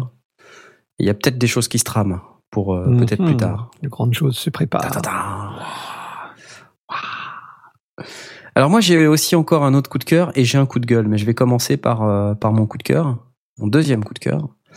J'ai trouvé un un site qui euh, s'appelle le, le musée des sons en voie de disparition. Euh, alors il y a quelques sons, il n'y en a pas 50 000, hein, c'est rigolo, mais c'est le Museum of Endangered Sounds. J'ai trouvé le concept rigolo. Euh, donc il y a, en gros, euh, c'est un site avec, euh, bah, à chaque fois il y a une case, c'est une forme de petit cube, de petit carré, et en fait c'est un son- en particulier. Donc ça par exemple, c'est AOL Instant Messenger. Ah oui Ah oui Voilà. Euh, Il y a celui-là. It's not my fault, it's not my fault, it's not my fault. Donc ça, c'est le warning de Macintosh dans euh, macOS, je crois 9 ou avant même. Sérieux? Ouais, ouais. Une, euh, celle-ci. Ça, c'est une imprimante. C'est une imprimante. C'est une ouais. imprimante à aiguille. À aiguille. Voilà. Il y a celui-là. Pac-Man. Voilà. Euh, non, Space Invaders. Non, Pac-Man. Oh, il est fort. Il est fort. Il est fort, il est fort. Celui-là. Nokia. Allez, Nokia. 3310. 3310. Nokia 3310. Celui-là. Ah, Tetris. Ok. Celui-là. Ah, c'est l'ordi. euh, Alors, il y avait une version française, je me rappelle plus comment elle s'appelle, mais c'est Speak and Spell. Speak Euh, and Spell. ouais. Ah, c'était la dictée magique. C'est la dictée magique. Ouais, c'est ça. Voilà.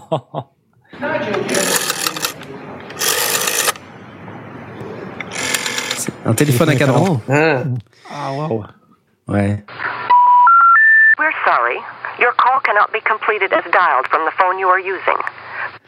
Là, c'est un téléphone payant. euh,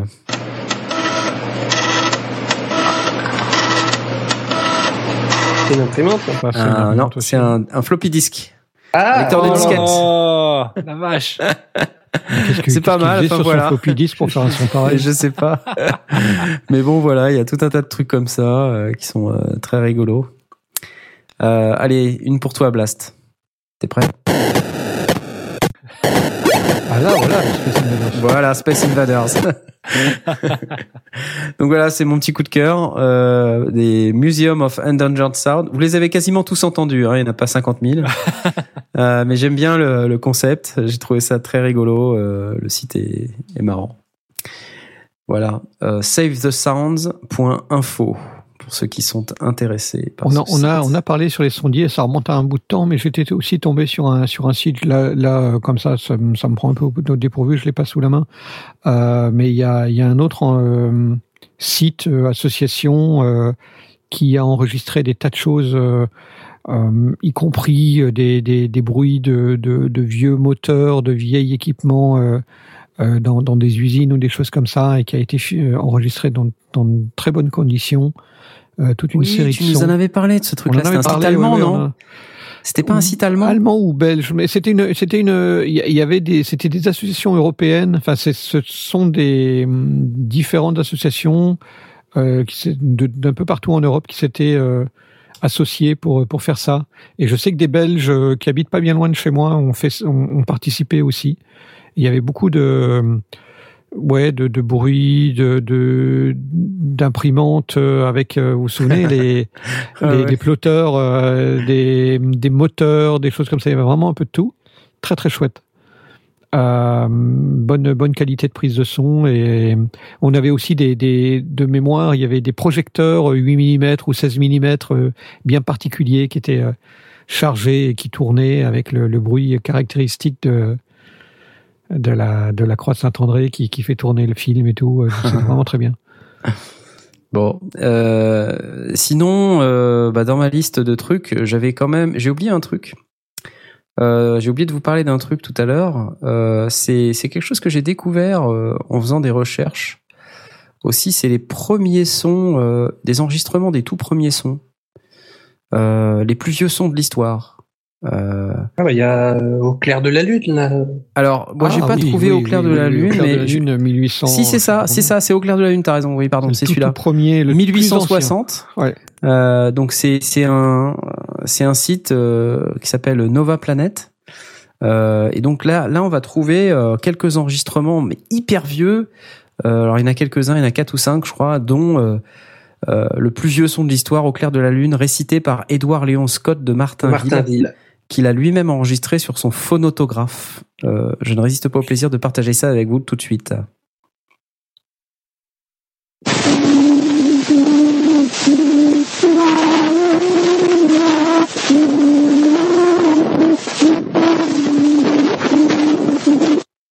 Voilà.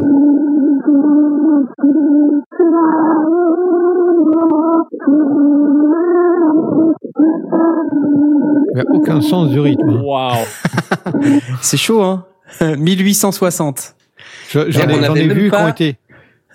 On n'a même pas la machine pour lire ce qu'il avait gravé. Non, ça, a- ça a été euh, interprété sur des, ma- des, des, des mm, machines 3D euh, pour, euh, pour lire de manière optique. Il y a, il y a, euh, j'ai j'ai vu aussi euh, récemment, il y a eu des, des enregistrements qui ont été lus, qui étaient faits euh, par euh, Edison sur des feuilles d'aluminium et euh, tu les lisais euh, trois ou quatre fois et c'était mort quoi. Donc parce que ça, ça détruisait l'aiguille, détruisait la lecture. Donc euh, ils- pour ne pas y toucher, ils les ont lus avec des microscopes 3D pour reconstituer les creux et les bosses et et reconstituer en 3D ce que c'était et du coup réinterpréter ce qui était enregistré dessus. C'est euh, assez sympa comme approche. Voilà. Et pour les, gens qui se moquent sur le channel, oui, c'est bien un phonotographe et non pas un phonographe. Et j'ai posté le lien euh, avec une petite image de l'appareil en question qui est, sur le site. Euh, sinon, 1878, un enregistrement provenant du phonographe, cette fois-ci de Thomas Edison. Donc, le journaliste euh, Thomas Mason, cette fois-ci, récite deux comptines. Mary had a little lamb et Ah ouais. Old Mother Hubbard. celle-là, ouais. Un son restauré récemment à l'aide d'un scanner optique et dévoilé au public il y a seulement quelques jours. Alors, Ah bah voilà, euh, c'est de ça dont je parlais. On est en ligne. le voici.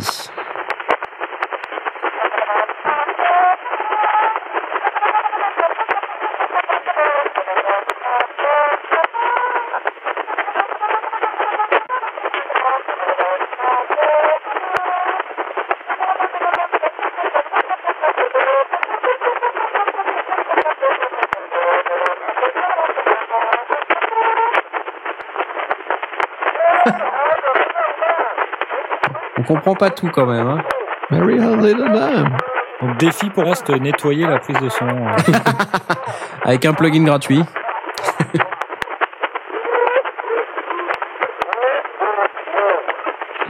Bon voilà, je vais pas tout vous faire, il y en a encore pour 30 secondes.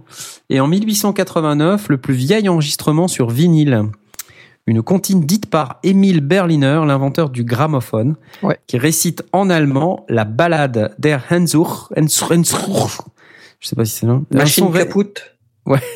Machine kaputt. ein.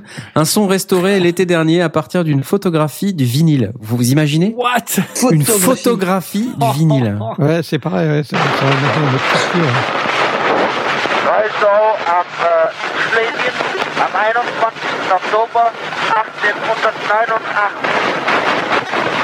Das neue, äh, so, äh,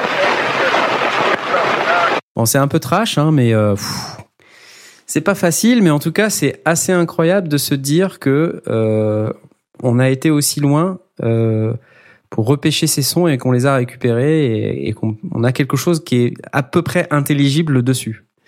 Et moi, je, moi, je propose qu'on fasse un service qui permette de passer au travers de cette machine pour pouvoir euh, euh, analogiser euh, nos, nos enregistrements. Non? C'est ça. Qu'est-ce que vous en dites? Ça serait beaucoup plus chaud du coup. Ah, Ce serait beaucoup plus chaud. ouais. Bon, ok.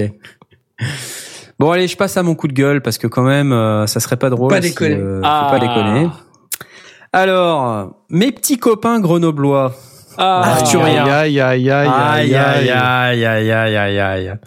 Ils sont Alors, faits comme euh, des rats. Ils sont faits comme des rats. Au mois d'avril de cette année, euh, nous avons rencontré euh, Sébastien, me semble-t-il, qui nous a parlé du Matrix Brut. Et il nous a parlé de tout un tas de trucs. Et ce matin, euh, bon, c'est dimanche. Moi, le dimanche matin, je me lève. euh, le samedi précédent, euh, bon, en général, j'ai j'ai pris l'apéro, euh, tout ça. Donc, je suis pas de super bonne humeur. hein, j'ai un peu la gueule de bois. Euh, Et tu te dis qu'est-ce que je vais acheter et, je pour me, en et donc j'ouvre mon, mon ordinateur pendant que je bois un café et que je bouffe un truc. Et là, je tombe sur une vidéo, encore une, du Matrix Brut, euh, qui, euh, avec un mec qui parle un anglais euh, très approximatif, qui n'est pas Sébastien. Alors, je sais pas ce qu'ils en ont fait. Ils l'ont, ils l'ont enterré. Je sais pas ce qu'ils ont fait du gars. Euh, et euh, le gars nous parle. euh, alors bon, j'ai rien contre lui, hein, mais euh, pff, moi, je préférais à la limite les mecs, putain, parler français et sous-titrer quoi. Enfin, je veux dire, euh, c'est, si, si on en est là, c'est pas possible. Euh, et et euh, le gars, il nous présente les filtres, euh, tu vois, de, du Matrix brut. Puis là, je dis ah bah c'est bien. et alors je regarde là, je me dis tiens, c'est bientôt dispo ça. C'est c'est dispo depuis quand déjà parce que j'ai loupé le truc. Et, et en fait, bah c'est toujours pas dispo. Voilà. Non. C'est toujours pas dispo. Oh, c'est pas bien. C'est toujours pas disponible. Et les mecs, euh, bah, ça continue quoi. hein. Ils nous refont la, ils nous refont la même histoire qu'avec l'interface euh, audio numérique là. Ils ont fait un teasing de malade. Déjà que, en fait, on parlait déjà du Matrix brut au NAM 2015. C'est-à-dire, euh, en, non, enfin, au NAM 2016, c'est-à-dire en janvier euh, 2016 de cette année. Hein. Donc dans trois mois, ça fera un an qu'on qu'on fait du teasing. Et là, je me dis non, c'est pas possible. Faut arrêter de sortir des vidéos, quoi. Faut bosser sur le produit, et puis il faut le sortir. Faut arrêter de sortir des vidéos de promo, quoi. Parce que c'est pas possible, tu vois? C'est pas sérieux. À un moment donné, euh, voilà, faut, faut, voilà. Coup de gueule. Là, euh, je dis coup de gueule.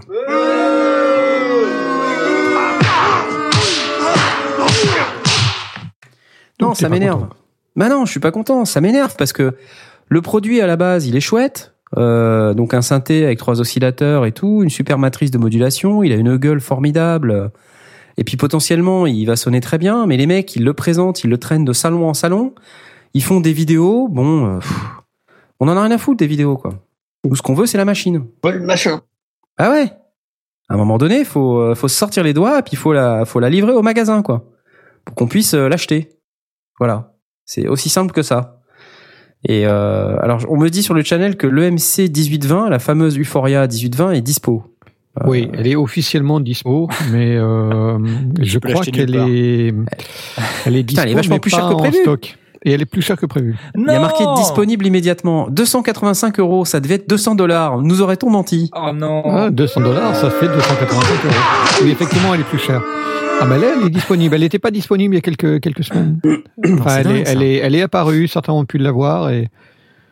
Oh, 285 pour 8 préamps. euh, C'est dramatique, quoi. Enfin, attends, sérieux, c'est dramatique. Bon, Arturia est prêt à, à changer notre avis si jamais vous nous, vous nous filez un, un Matrix brut. à tester. Non, mais c'est même pas ça. Mais c'est même pas ça. Non mais sérieux, je lance un appel. Euh, les Arthuriens, arrêtez vos conneries quoi. ça suffit. Ça suffit. Arrêtez les vidéos. Stop. Sortez le fucking produit. Voilà, c'est ça qu'il faut. Il faut arrêter de faire des vidéos. Il faut arrêter de de, de mettre d'investir dans euh, dans la production vidéo quoi. C'est ça ça va pas. C'est c'est pas ça qu'il nous faut.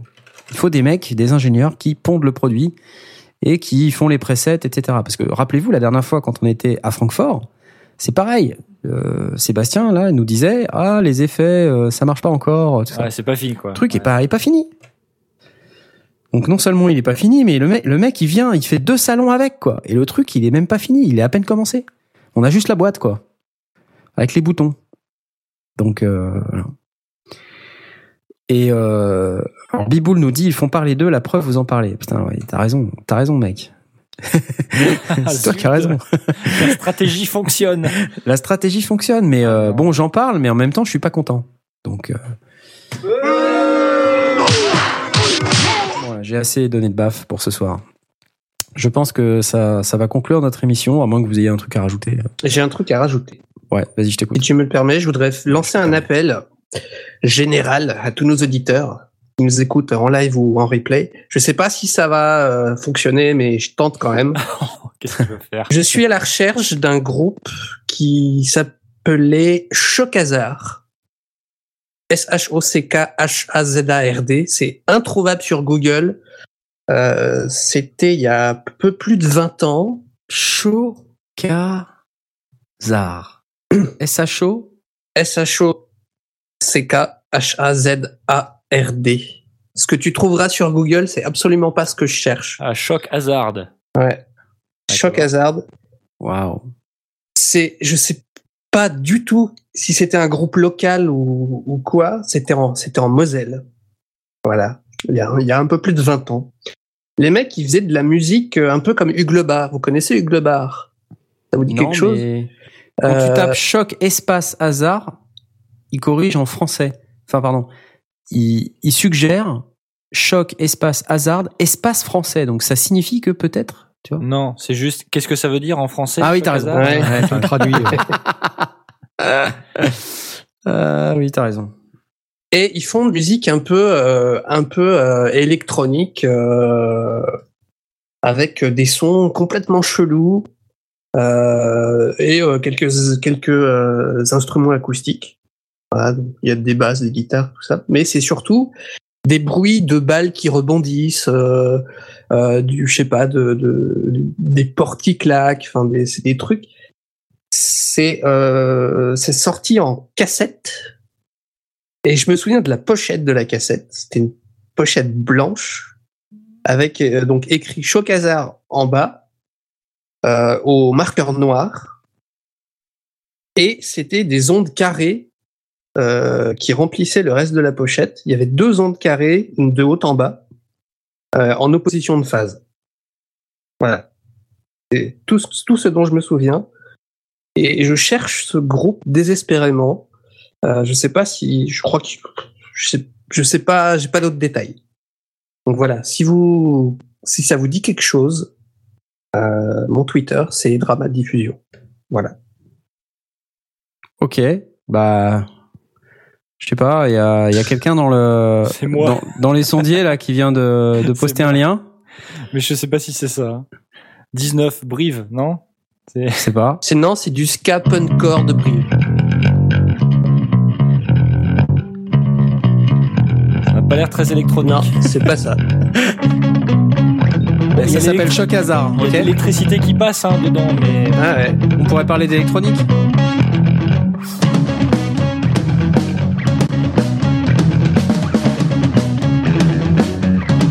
Allez, allez, la suite, la suite. ok. Ça, ça envoie. C'est pas mal, non? Finalement, c'est plus mal à choisir. Finalement, euh, va- prends, prends plutôt, euh, prends plutôt celui-là. Parce que Non. Ouais, c'est Je veux celui d'il y a 20, 20, 25 ans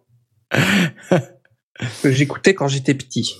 Non, mais je comprends, je comprends ton Avec les bruits bizarres à l'intérieur. Attends, il me semble. Attends, tu vas peut-être pas en revenir, mais il me semble que j'ai trouvé ton groupe. Ah. Écoute. Oh mon dieu. J'étais sûr. C'est pas ça, je crois pas. C'est pas mal, non?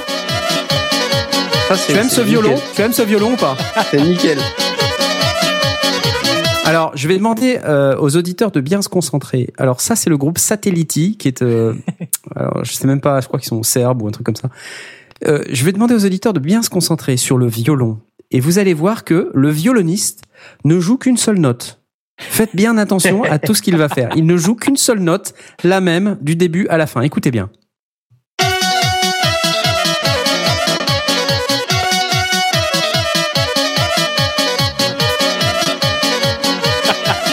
Vous entendez ou pas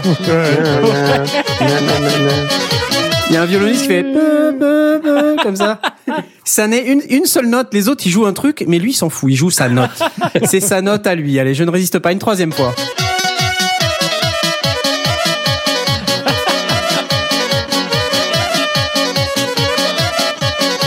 C'est le, c'est le bourdon de la cornemuse.